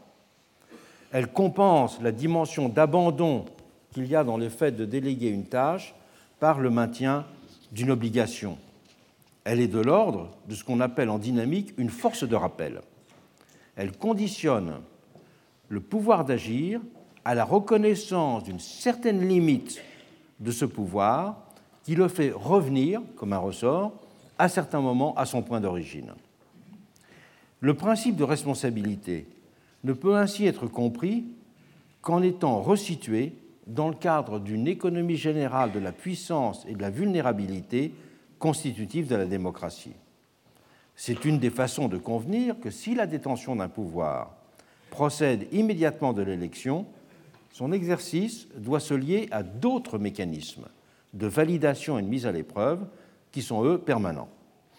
La responsabilité est pour cela un élément structurant majeur de la relation entre gouverné et gouvernant elle redonne du pouvoir aux gouvernés en contraignant les gouvernants à des formes de contrôle. Être dit responsable, c'est en effet accepter de se soumettre aux procédures qui donnent consistance à cette limitation. Cette responsabilité peut avoir deux objets. Elle s'applique d'abord au fait même de la détention d'un pouvoir, pouvant conduire à sa remise en cause et trouver son aboutissement dans l'acte de démission d'un gouvernement. C'est le champ de ce qu'on appelait à proprement parler la responsabilité politique. Mais en second lieu, la notion de responsabilité définit des épreuves de validation de l'exercice de ce pouvoir. Et ces épreuves de validation peuvent s'entendre d'une double façon. Soit s'appréhender comme responsabilité envers le passé. Cette responsabilité envers le passé, c'est s'expliquer sur ses actes et ses décisions. Et c'est la notion de reddition de compte qui résume alors cette modalité de la responsabilité. Mais cela peut renvoyer aussi à l'idée d'un engagement vis-à-vis de l'avenir. Être responsable de quelque chose signifie en effet que l'on concentre le pouvoir de mener cette chose à bien. La responsabilité est là de l'ordre de l'épreuve d'une capacité. Et l'histoire nous montre que la mise en œuvre de ces différentes catégories de responsabilité, donc trois catégories, une première catégorie c'est la responsabilité liée euh, à la détention même du pouvoir, et en ce qui concerne l'exercice du pouvoir vis-à-vis du passé, vis-à-vis de l'avenir. Ces différentes catégories de responsabilité ont d'ailleurs presque partout précédé l'obtention du suffrage universel. C'est la bataille sur ces différentes catégories de responsabilité qui, en effet, ont été le chemin historique euh, qui a précédé la forme de démocratie reconnue par euh, le suffrage accordé à tous euh, les citoyens. J'ai déjà fait écho tout à l'heure à la question du contrôle budgétaire, liant l'impératif de lisibilité à celui de reddition de comptes, les deux notions se superposant dans le terme anglais de accountability. Mais il nous faut maintenant repartir de plus loin pour comprendre le sens profond de la responsabilité politique en examinant la forme primitive que cette responsabilité politique a revêtue en Angleterre avec le recours à une procédure criminelle qu'on appelait l'impeachment, destinée à sanctionner les actes de malgouvernement. C'est en effet seulement la description de l'impeachment qui peut permettre de comprendre ce que veut dire en profondeur la notion de responsabilité politique. Dès la fin du Moyen Âge, la procédure d'impeachment a eu pour objectif de sanctionner les abus du pouvoir. Avec euh, l'habeas corpus, elle a été conçue comme une des institutions clés de défense des libertés anglaises, civiles autant que politiques. Burke voyait en l'impeachment le grand gardien de la pureté de la Constitution. À l'époque, le roi ne pouvait alors jamais être lui-même directement accusé, que son pouvoir était considéré de droit divin ou simplement dérivé de règles acceptées de succession, le principe était en effet qu'il ne saurait mal faire, selon la formule consacrée pendant des siècles. C'était donc ses ministres, ses conseillers ou ses hauts fonctionnaires qui étaient visés par la procédure d'impeachment. Comme il ne pouvait être question de contester les nominations du souverain, c'était les actions de ces ministres ou de ces agents euh, qui pouvaient être poursuivis et qu'on ne pouvait poursuivre que dans une procédure criminelle, puisque la personnalisation de la faute impliquait que ce soit de nature criminelle, toute incrimination politique ayant soit une dimension collective, soit une dimension qui pouvait rejaillir sur le roi. Donc la mise en accusation, c'est le verbe to impeach, c'est un, faux ami pour les Français, puisque ça veut dire pas empêcher, mais mettre en accusation. Hein. Donc l'impeachment, c'est la procédure de mise en accusation pour euh, des faits qui peuvent être considérés comme criminels et donc dont la poursuite ne gêne pas en soi le souverain. Et les principaux faits criminels, bien sûr, les premiers à pouvoir être poursuivis, c'est la trahison et euh, la corruption. Donc dans cette procédure criminelle, dès le XIVe siècle, elle s'est mise en place, la Chambre des communes établissait un acte d'accusation l'impeachment, et c'est la Chambre des Lords qui constituait le tribunal. Et la peine capitale était considérée dans ces procès peu nombreux comme la, sanction normale, disons. Et cette procédure était liée à la forme la plus ancienne de l'institution parlementaire britannique. Avant d'être une chambre représentative, le Parlement a été considéré comme le High Court of Parliament, c'est-à-dire que la dimension de chambre de justice a précédé l'idée même de, représentation. ou en tout cas cette fonction représentative a été considérée comme indissociable d'une tâche de maintien d'un bon gouvernement à travers des procédures judiciaires. Le comte de Suffolk fut le premier condamné en 1386 dans le cadre d'une telle procédure, et qui devint progressivement un des principaux moyens de contrôle du pouvoir exécutif par le législatif en Angleterre. Dès le début du XVIIe siècle, la procédure d'impeachment devint d'un usage relativement courant et changea donc progressivement de nature, sous l'effet d'une double mutation, parce qu'elle commença en premier lieu à être utilisée pour poursuivre des personnages de moindre importance que de grands ministres, comme des juges ou des ecclésiastiques, mais surtout parce que les délits incriminés tendirent à s'élargir.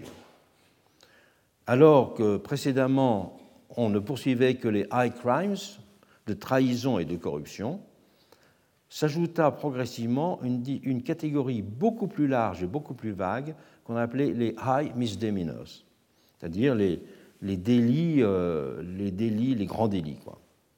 Et des personnalités considérables, proches du roi, comme le duc de Buckingham ou encore Francis Bacon, furent ainsi poursuivis. Furent ainsi poursuivis pour des motifs qui étaient abuse of official power, neglect of duties, misapplication of funds ou encore contempt of the Parliament's prerogatives. Donc c'était des cas de misconduct qui n'étaient pas toujours d'ordre criminel au sens légal du terme, mais qui relevaient plutôt en fait de fautes de mauvaise gestion ou de fautes politiques. Et c'est à ce moment-là que Blackstone, le grand commentateur des lois anglaises, forgera la notion de maladministration, en disant qu'à côté de, des high crimes, en fait, c'est la notion de maladministration qui permet de ranger sous une même catégorie beaucoup de ces high misdemeanors, qui étaient des délits commis par des personnages au service de la collectivité, montrant qu'il ne s'agissait pas simplement de violation de lois établies, mais de manquement à une certaine vision du bien commun et de la confiance publique. En procédant à ces mises en accusation, la Chambre des communes, notre ACOC, qui est une autre grande figure du droit anglais, agissait comme un inquisiteur des revendications du peuple anglais. C'était là une procédure qui permettait au Parlement de pouvoir écarter des ministres sans pour autant paraître contester le pouvoir royal. La procédure d'impeachment était donc bien comprise comme un instrument de contrôle politique des représentants sur l'exécutif. Cette forme de contrôle conservait cependant un caractère que l'on pouvait dire archaïque, en devant emprunter la forme d'un procès criminel.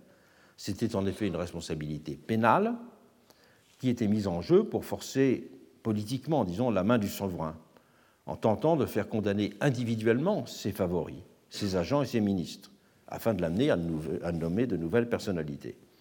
Et l'exercice conduisit à multiplier les tensions entre le souverain et les communes exacerbant les passions au début du XVIIIe siècle jusqu'à faire craindre un possible retour à la guerre civile.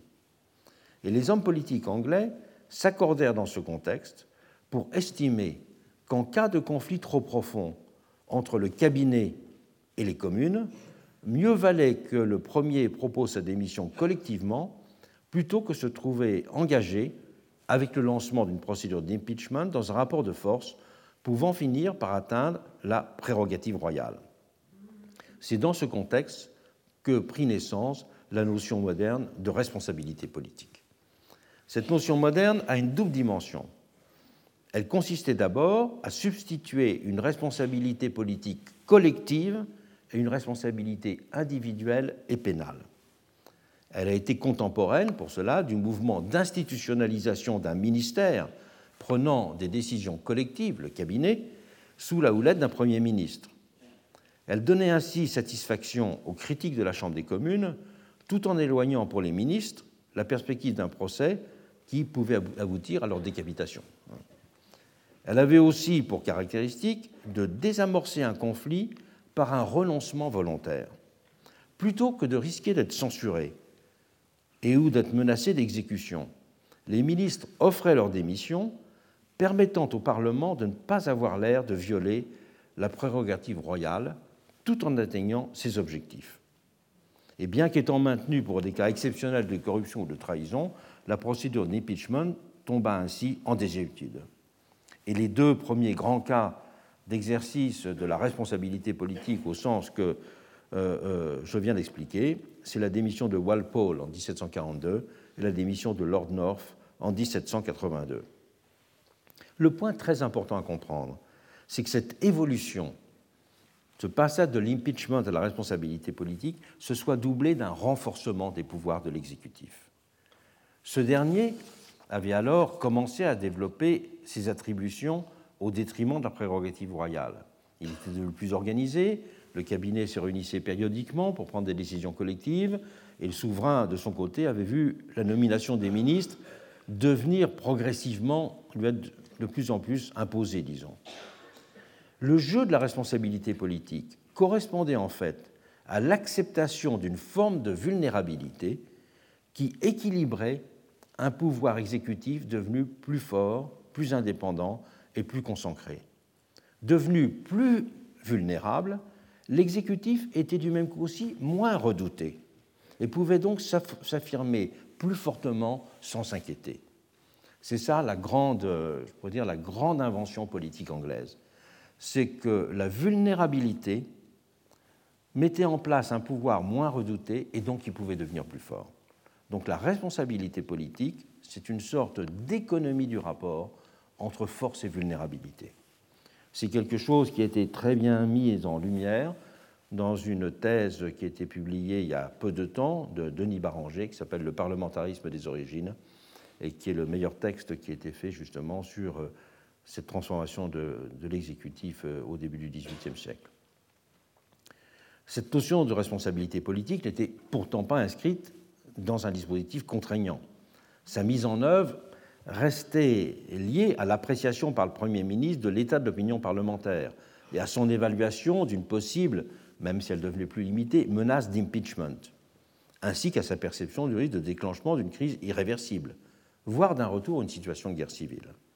Et c'est progressivement que s'effectuera ensuite le passage à la conception moderne du parlementarisme qui s'épanouira au XIXe siècle avec la notion d'engagement de responsabilité ministérielle.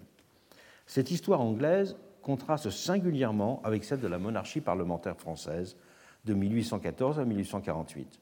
En France, le ministère n'était pas constitué, contrairement à l'Angleterre, le cabinet n'était pas constitué comme un collectif organisé qui se réunissait pour euh, délibérer sous la l'aide d'un Premier ministre.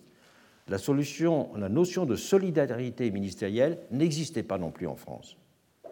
Et personne n'imaginait que les ministres puissent former un corps homogène et autonome. Chaque ministre, pendant cette période de la monarchie parlementaire, se concevait comme le titulaire d'une mission directement confiée par le souverain. Il se sentait d'abord lié par cette fidélité première avant de songer à ses rapports avec le Parlement. Et presque aucun ministre n'envisagera ainsi de démissionner après un vote négatif de la Chambre des députés sur un projet de loi qu'il avait présenté. Même s'il y a une évolution entre la période de la Restauration et celle de la monarchie de, juillet. La, Chambre des députés se montrera effectivement plus remonte et plus revendicative sous la monarchie de juillet. Et Louis-Philippe sera aussi plus attentif que, euh, que Charles X et, Louis XVIII au mouvement de l'opinion.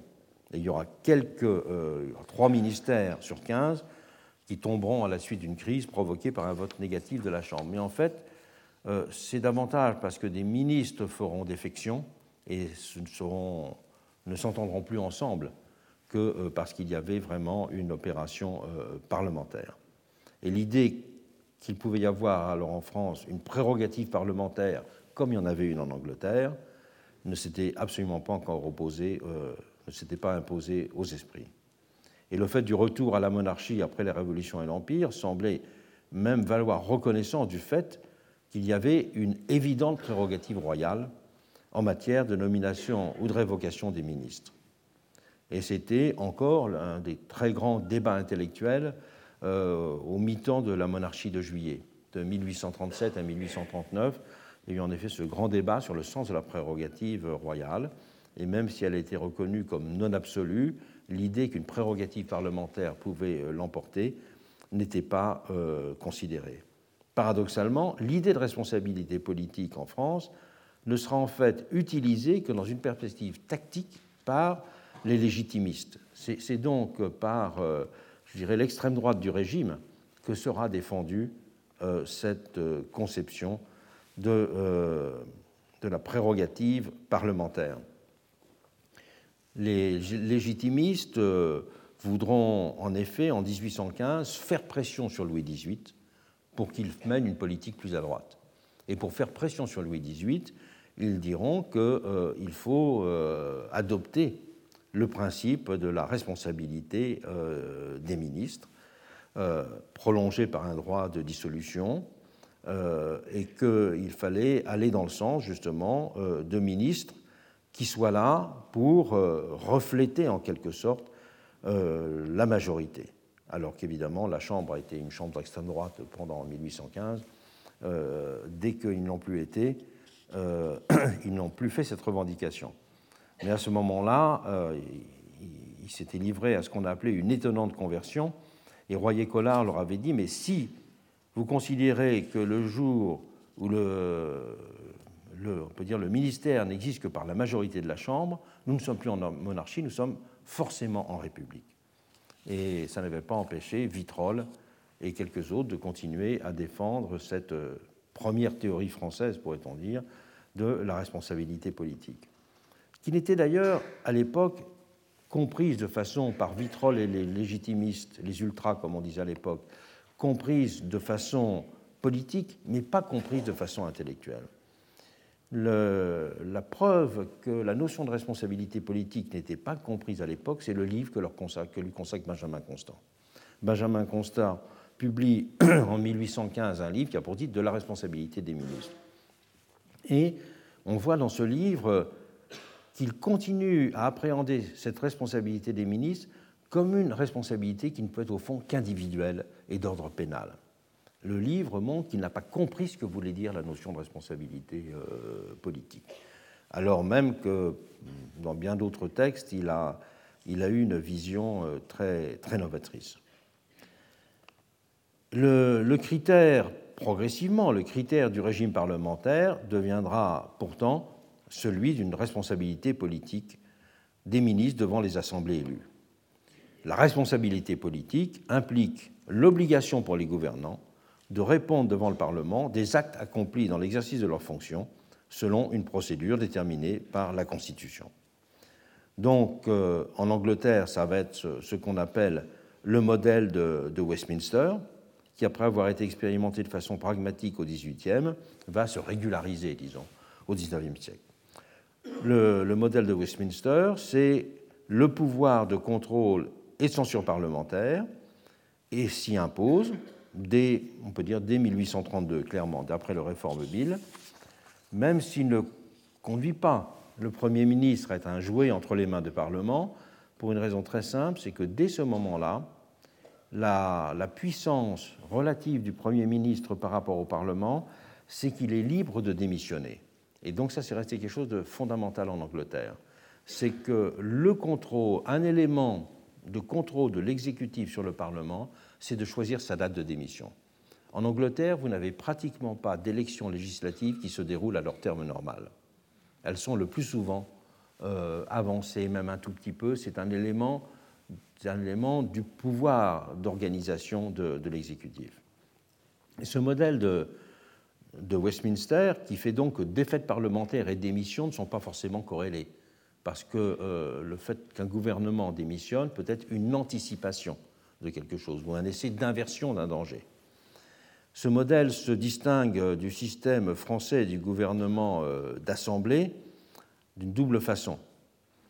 D'abord, il se lie à l'organisation de la vie politique autour de la formation de deux grands partis de gouvernement, qui sont susceptibles de constituer alternativement la majorité et l'opposition. Et la vie démocratique se nourrissant positivement de cette distinction fonctionnelle et de cette alternance des rôles alors que le gouvernement français d'Assemblée reposait sur des coalitions aussi fragiles que passagères, avec un système éclaté de partis. Dans le cas anglais, très clairement, l'opposition se définissait comme aspirant au pouvoir.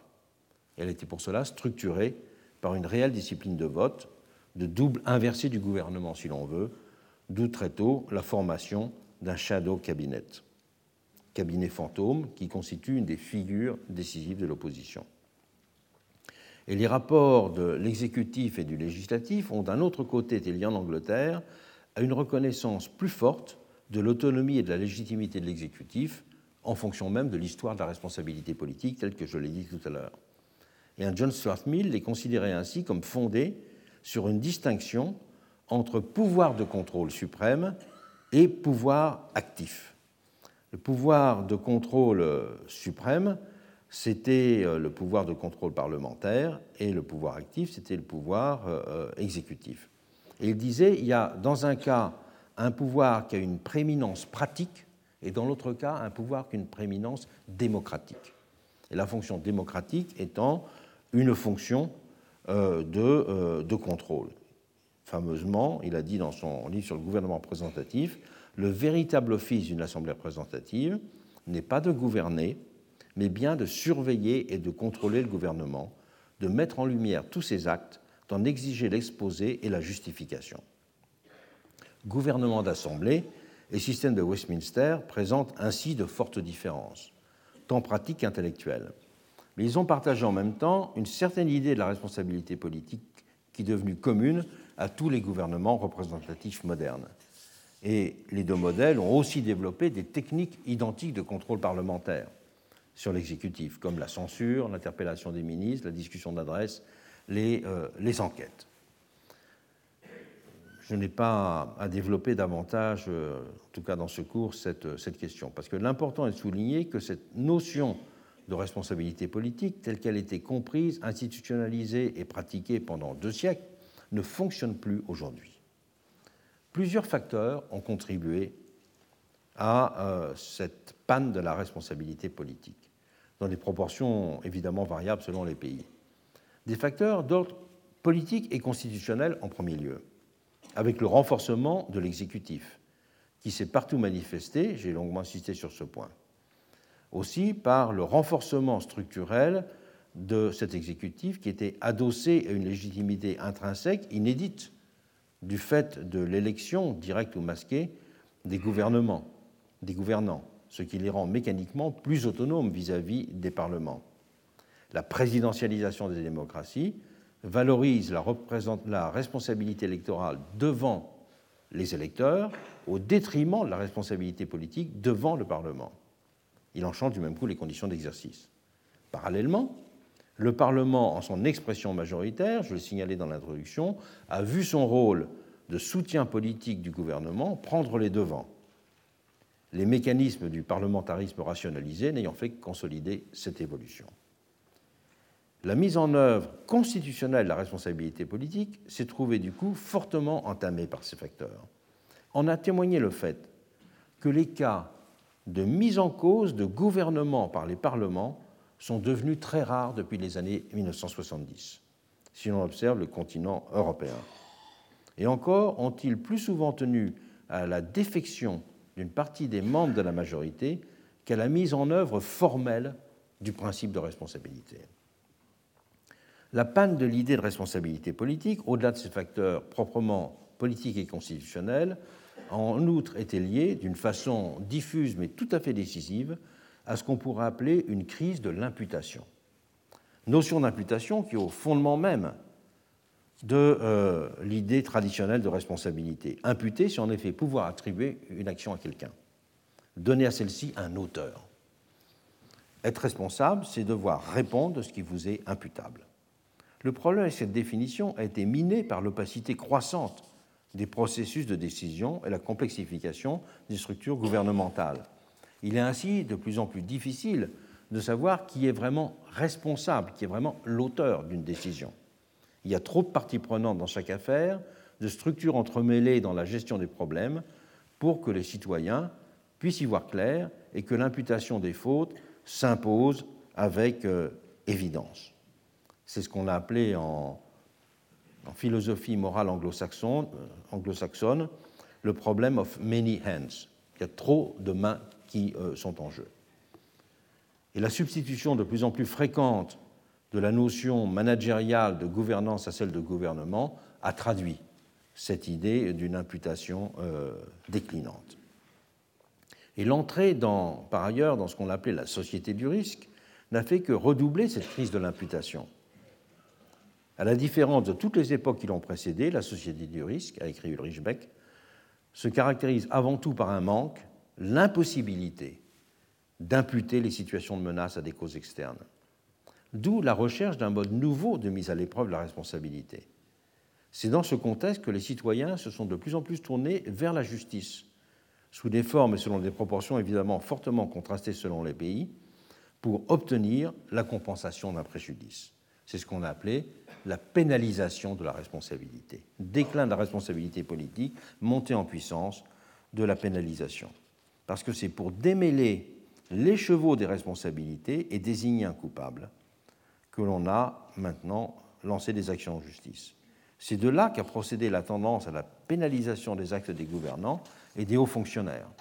L'affaire du sang contaminé dans la France du début des années 1990 en a témoigné avec éclat. Cette préférence pour la pénalisation a accéléré le déclin de la responsabilité proprement politique, en lui servant de substitut. Elle a permis de poursuivre des agents de l'administration dans un contexte où la vision fataliste du caractère accidentel d'une situation apparaissait moralement et socialement insupportable. On a ainsi de plus en plus demandé aux décisions des juges de jouer un rôle de catharsis collective en condamnant des coupables, faute de voir les gouvernants exercer une responsabilité d'ordre politique. Si ces gouvernants n'exercent pas cette responsabilité, ce n'est pas seulement parce qu'ils se défaussent sur d'autres, c'est qu'ils n'en perçoivent, c'est là le problème, même plus le sens profond, qui est de se situer au-delà de la référence à une faute personnelle. Le propre d'un responsable est en effet d'accepter d'assumer les conséquences d'une situation dans laquelle il n'a joué aucun rôle.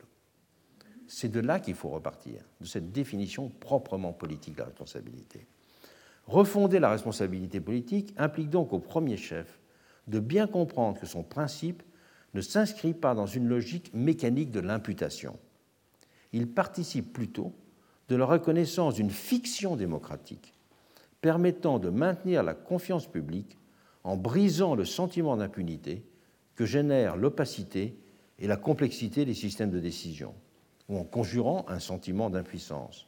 Fiction psychologiquement et politiquement nécessaire, car elle correspond en profondeur au fait que la démocratie propose d'instaurer un régime dans lequel les hommes et les femmes maîtrisent leur destin. C'est donc au niveau des personnes que cette notion de responsabilité politique prend maintenant son sens le plus fort. Lorsqu'un événement d'importance réelle ou symbolique choque profondément l'opinion, la démission d'un ministre en tant que figure responsable redonne du sens et de la noblesse à l'action politique ainsi qu'à la personne concernée, autant qu'au service public qui lui est lié. Elle permet à un homme, a-t-on expliqué, parce que c'est souvent des hommes qui sont ministres encore, elle permet à un homme de prendre sur lui les péchés de son administration dans les circonstances graves. Elle opère ainsi une fonction de purification démocratique. Renouer avec l'idée de responsabilité politique, c'est donc aller dans ce sens que la responsabilité politique est au service d'une fiction constitutive de la démocratie, mais qu'elle se personnalise alors qu'elle était toujours collective dans sa euh, forme initiale. Un tel geste de démission, nécessairement exceptionnel et rare, qui repose sur un engagement personnel, donne au sentiment le citoyen de voir que leur détresse ou leur colère est prise en compte. Il y a en ce sens un élargissement contemporain de la notion de responsabilité politique, qui est nécessaire à l'entretien de la foi dans la capacité de la démocratie à impliquer les citoyens dans la vie publique. Dans ce cas, ce n'est pas simplement le mode d'exercice individuel de la responsabilité qui marche un changement. C'est aussi le fait qu'il s'agit d'une responsabilité devant les gouvernés, c'est-à-dire devant l'opinion, et non pas seulement de la classique responsabilité devant le Parlement, qui, elle, garde nécessairement un aspect collectif. Cette nouvelle forme de responsabilité directe devant l'opinion ne peut pas être constitutionnalisée, contrairement à la responsabilité collective, qui est constitutionnalisée avec les mécanismes de la censure, disons. L'objet de son exercice est en effet de maintenir cette institution invisible qu'est la confiance. Également, on pourrait dire aussi l'autorité et la légitimité. Institution dont le rôle ne cesse de croître du fait que le pouvoir de gouverner repose de plus en plus sur la qualité de la relation entre gouvernants et gouvernés. Cette responsabilité directe a du même coup aussi une dimension que l'on pourrait qualifier de morale.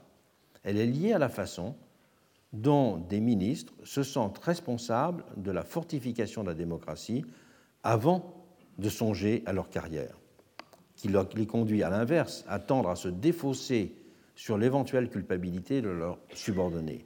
Car le mécanisme très frappant de la pénalisation de la responsabilité, c'était aussi un transfert social. C'est-à-dire que la pénalisation, ce sont essentiellement des hauts fonctionnaires qui ont été visés et non plus simplement des euh, ministres.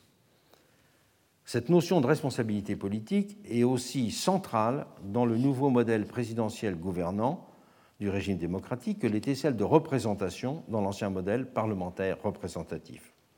Le sentiment d'accomplissement, ou au contraire d'inaccomplissement démocratique, est maintenant directement corrélé aux conditions de son exercice. Voyons maintenant la deuxième catégorie de responsabilité, la responsabilité de l'exercice du pouvoir, d'abord vers le passé, la reddition de comptes. Cette responsabilité vis-à-vis -vis du passé renvoie à trois formes de la relation entre un pouvoir et un public. Première forme, la présentation d'une comptabilité. Deuxième forme, la justification d'actes posés ou décisions prises. Troisième forme, l'évaluation de politiques qui ont été menées. Présentation, justification, évaluation. La première catégorie est celle qui a donné son nom aux différentes figures de ce type de responsabilité, le accountability, ou la reddition de comptes. Avec l'exercice de la responsabilité politique, c'est autour d'elle que la fonction parlementaire du contrôle de l'exécutif c'est historiquement structuré, j'en ai brièvement évoqué l'histoire. Définie au sens le plus immédiat et le plus étroit du terme, la présentation d'une comptabilité s'inscrit dans le registre de la lisibilité, dans son acceptation la plus passive. Une appréhension de plus en plus détaillée des données budgétaires, dans leurs différentes classifications et catégorisations, lui a bien sûr donné une dimension plus active, toute action se traduisant en chiffres.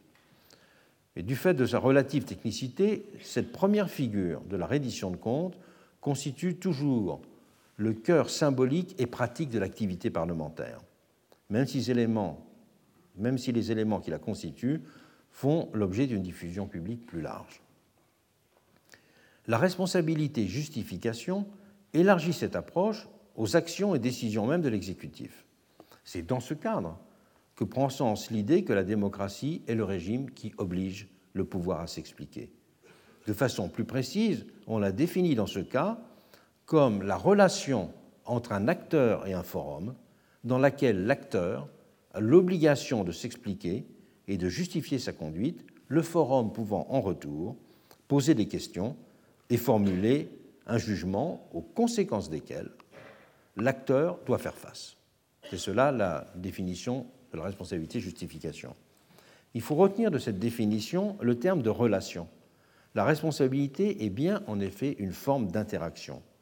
Dans le cadre politique qui retient ici notre attention, elle se manifeste le plus visiblement par le rapport de la majorité et de l'opposition. C'est en effet le rôle essentiel de l'opposition que de mettre en accusation l'action du gouvernement en place, de contester ses actes et ses décisions. On pourrait dire que c'est même sa fonctionnalité démocratique.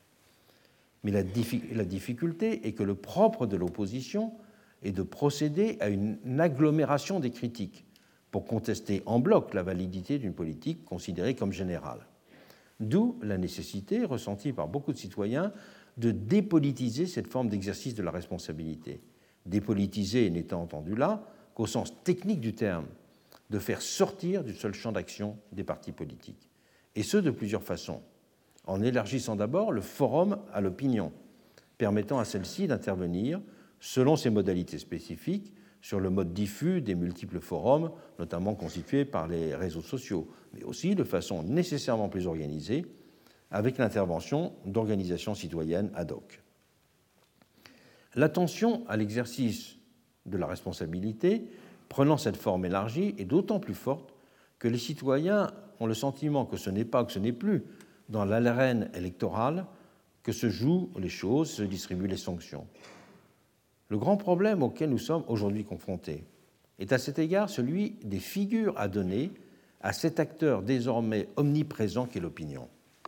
Elle est en effet l'expression contemporaine de la démocratie directe, mais comprise sociologiquement comme la figure directement active et expressive de la totalité sociale en sa diversité.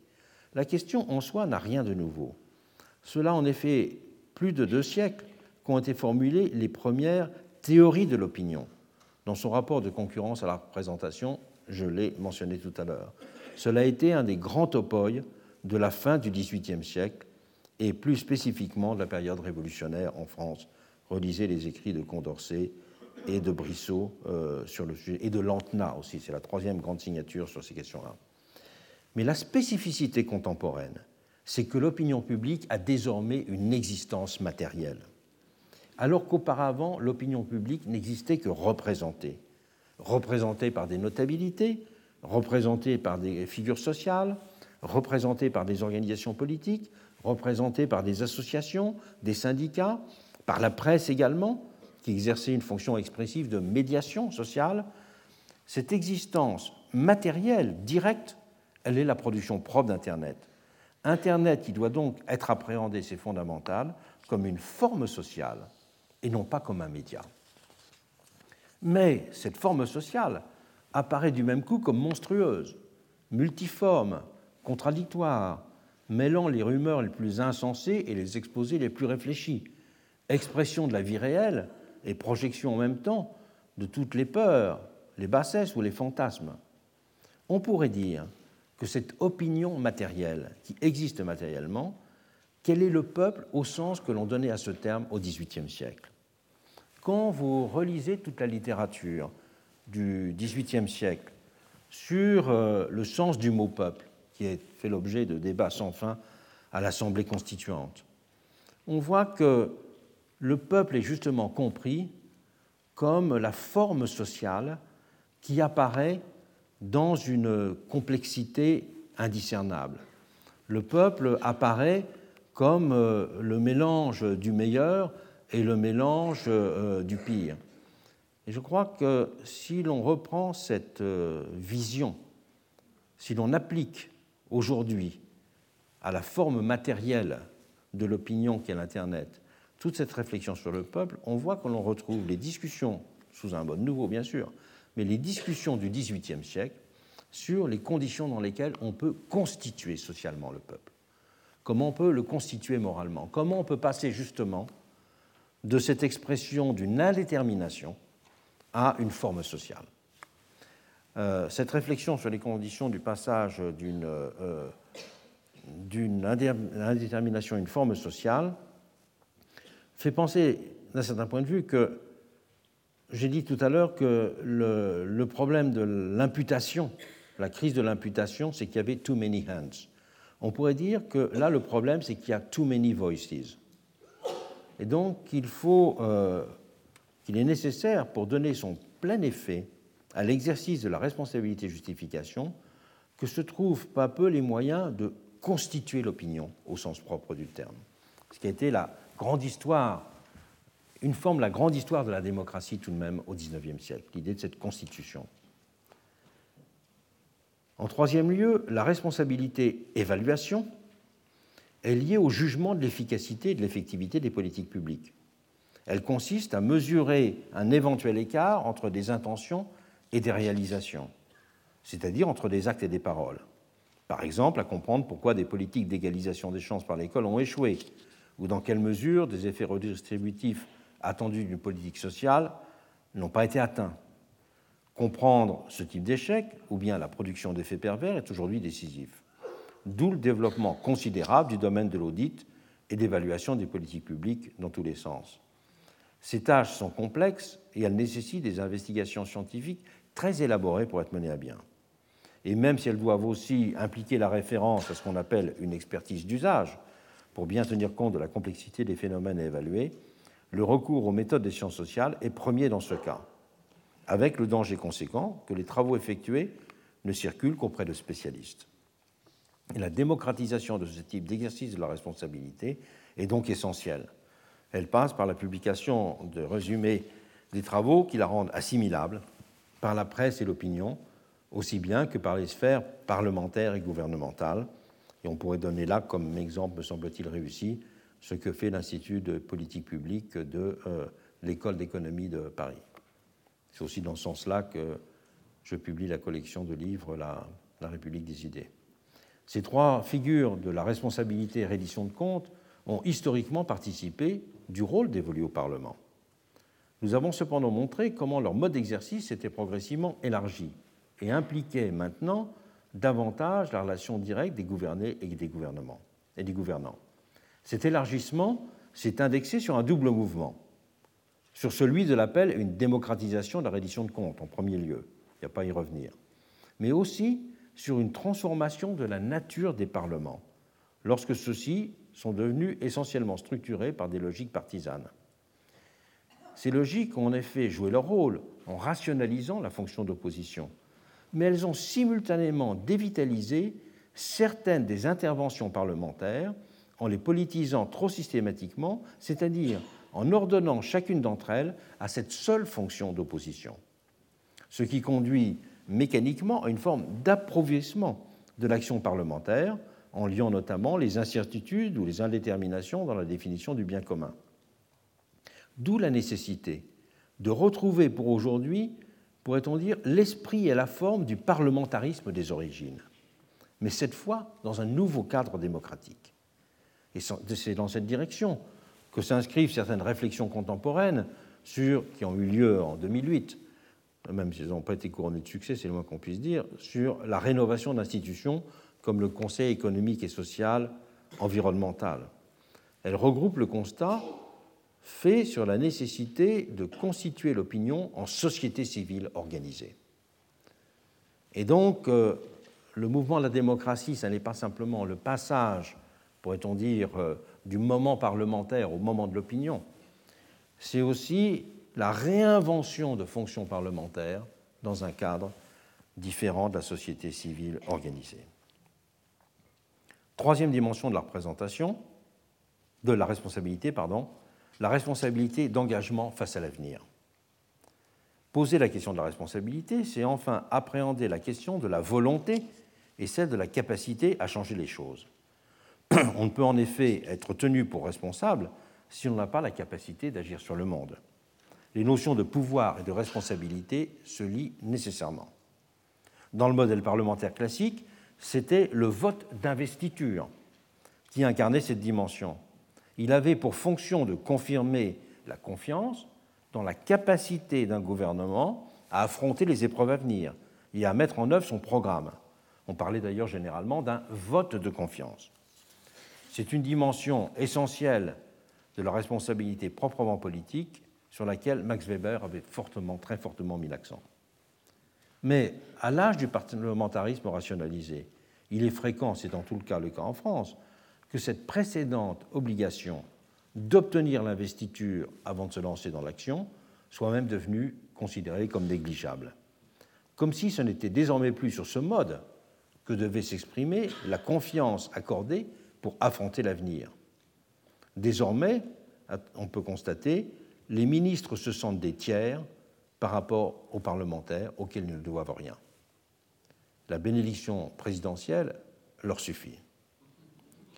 Le fait est aussi que la question de la volonté en politique a changé de nature.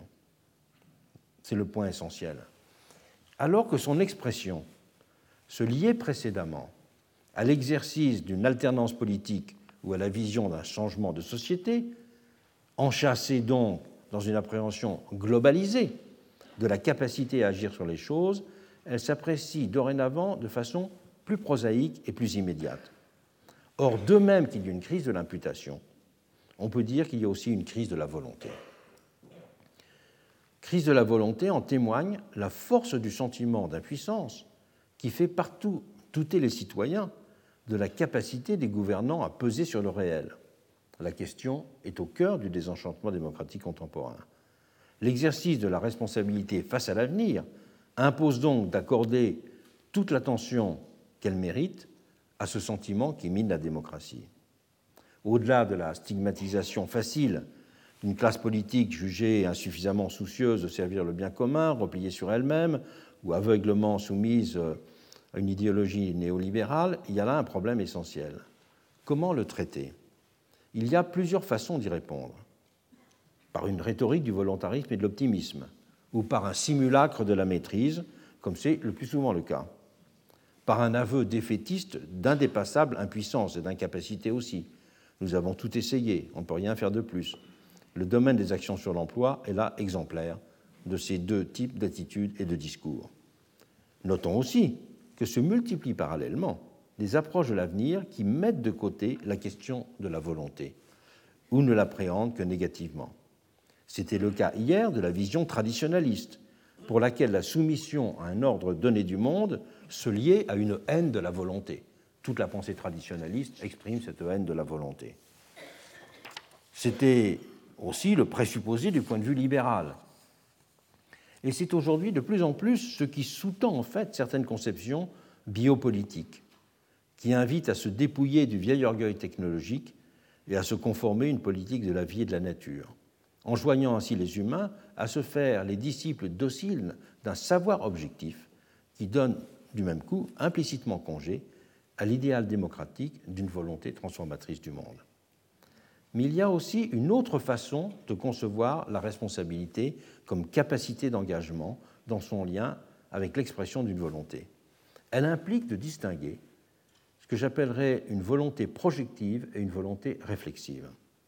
La volonté projective s'appréhende comme énergie, imagination, détermination à vaincre des résistances, à triompher de l'adversité, à s'impliquer dans la durée. Elle s'applique au mieux tout à fait adéquatement au caractère d'un individu, définissant et qualifiant sa force morale. Et dans l'histoire, c'est le guerrier et le résistant qui ont incarné les figures archétypiques de cette volonté projective. Napoléon, l'ogre de volonté d'un côté, et l'homme du 18 juin, figure du résistant, s'opposant à la fatalité de l'autre. Mais c'est aussi le modèle moral de tous les anonymes, les rebelles, les insurgés, les dissidents ceux qui ont été capables de faire fléchir les puissants en déployant une énergie disproportionnée à leur position objective. Et cette question n'a cessé de hanter un monde moderne, oscillant, on le sait depuis les multiples écrits euh, depuis la fin de la période révolutionnaire, oscillant entre le repli sur la jouissance du bonheur privé et l'aspiration à changer le cours de l'histoire dans les démocraties désenchantées et rapetissées du tournant du XXe siècle, l'engagement dans ce qui allait devenir la Grande Guerre a consisté à transposer à un niveau collectif un tel désir d'énergie salvatrice. Puisque nous avons, nous avons réfléchi au centenaire de la guerre de 1914, il me semble important de rappeler cela. Et nul ne l'a mieux expliqué que Robert Musil dans ses divers essais ainsi que surtout dans L'homme sans qualité. Posant la question de savoir comment le continent européen avait fini par trouver son compte psychologique et moral dans l'entrée en guerre, Musil écrira laconiquement parce que nous en avions assez de la paix. Je crois, poursuivra-t-il, que la guerre s'est déclarée dans le corps de notre société comme une maladie. Une énergie énorme ne s'est pas trouvé d'autre voie d'accès à notre âme que cette fistule gangréneuse. Et pour lui, cette guerre n'est en quelque sorte c'était en quelque sorte imposé comme une alternative à la médiocrité de la société bourgeoise. Elle avait été une façon de sortir du règne de l'intérêt égoïste, du rapetissement de la vie. Le problème de la modernité étant bien pour Musil celui du nécessaire recours à une nouvelle doctrine de la volonté, qui ferait revenir à une volonté qui serait activité ininterrompue, combustion comme la respiration, dira-t-il. Après la guerre, il constatera tristement que c'est l'hitlérisme qui avait repris le flambeau, en se présentant comme le régime de la volonté incarnée. Avec lui, c'est le la volonté qui a pris le pouvoir en Allemagne, écrira Musil. Le remède avait été ainsi celui du cauchemar. Aussi, les démocraties souhaiteront conjurer, après 1945, le spectre de tel volontarisme, en célébrant les vertus de démocratie beaucoup plus modestes, à laquelle, il est vrai, les 30 années de forte croissance de l'après-guerre allaient donner le goût d'une société de consommation au matérialisme compensateur des exaltations du passé. Mais dans un monde économiquement déprimé, désormais beaucoup moins sûr de lui, renaît cette question de la volonté et de la capacité d'engagement. Sauf pour les esprits prêts à basculer dans les aventures de l'extrême, force est de constater que l'ancienne volonté projective ne peut plus avoir sa place politiquement s'entend, car elle conserve toute sa valeur comme qualité morale individuelle.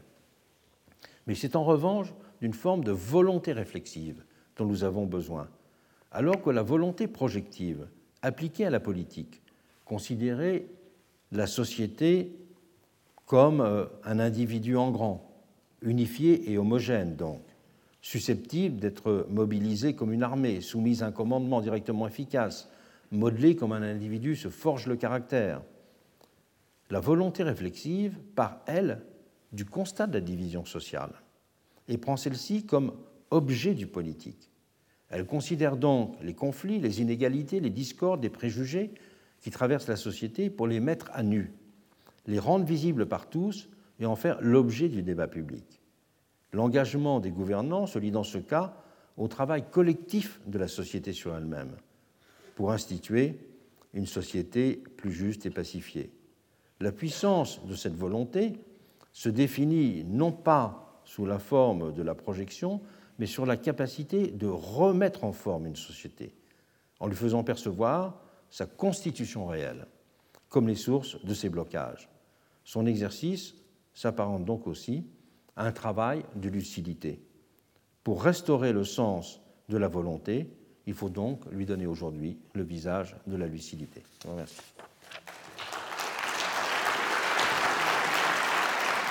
Retrouvez tous les enseignements du Collège de France sur www.colège-2-france.fr.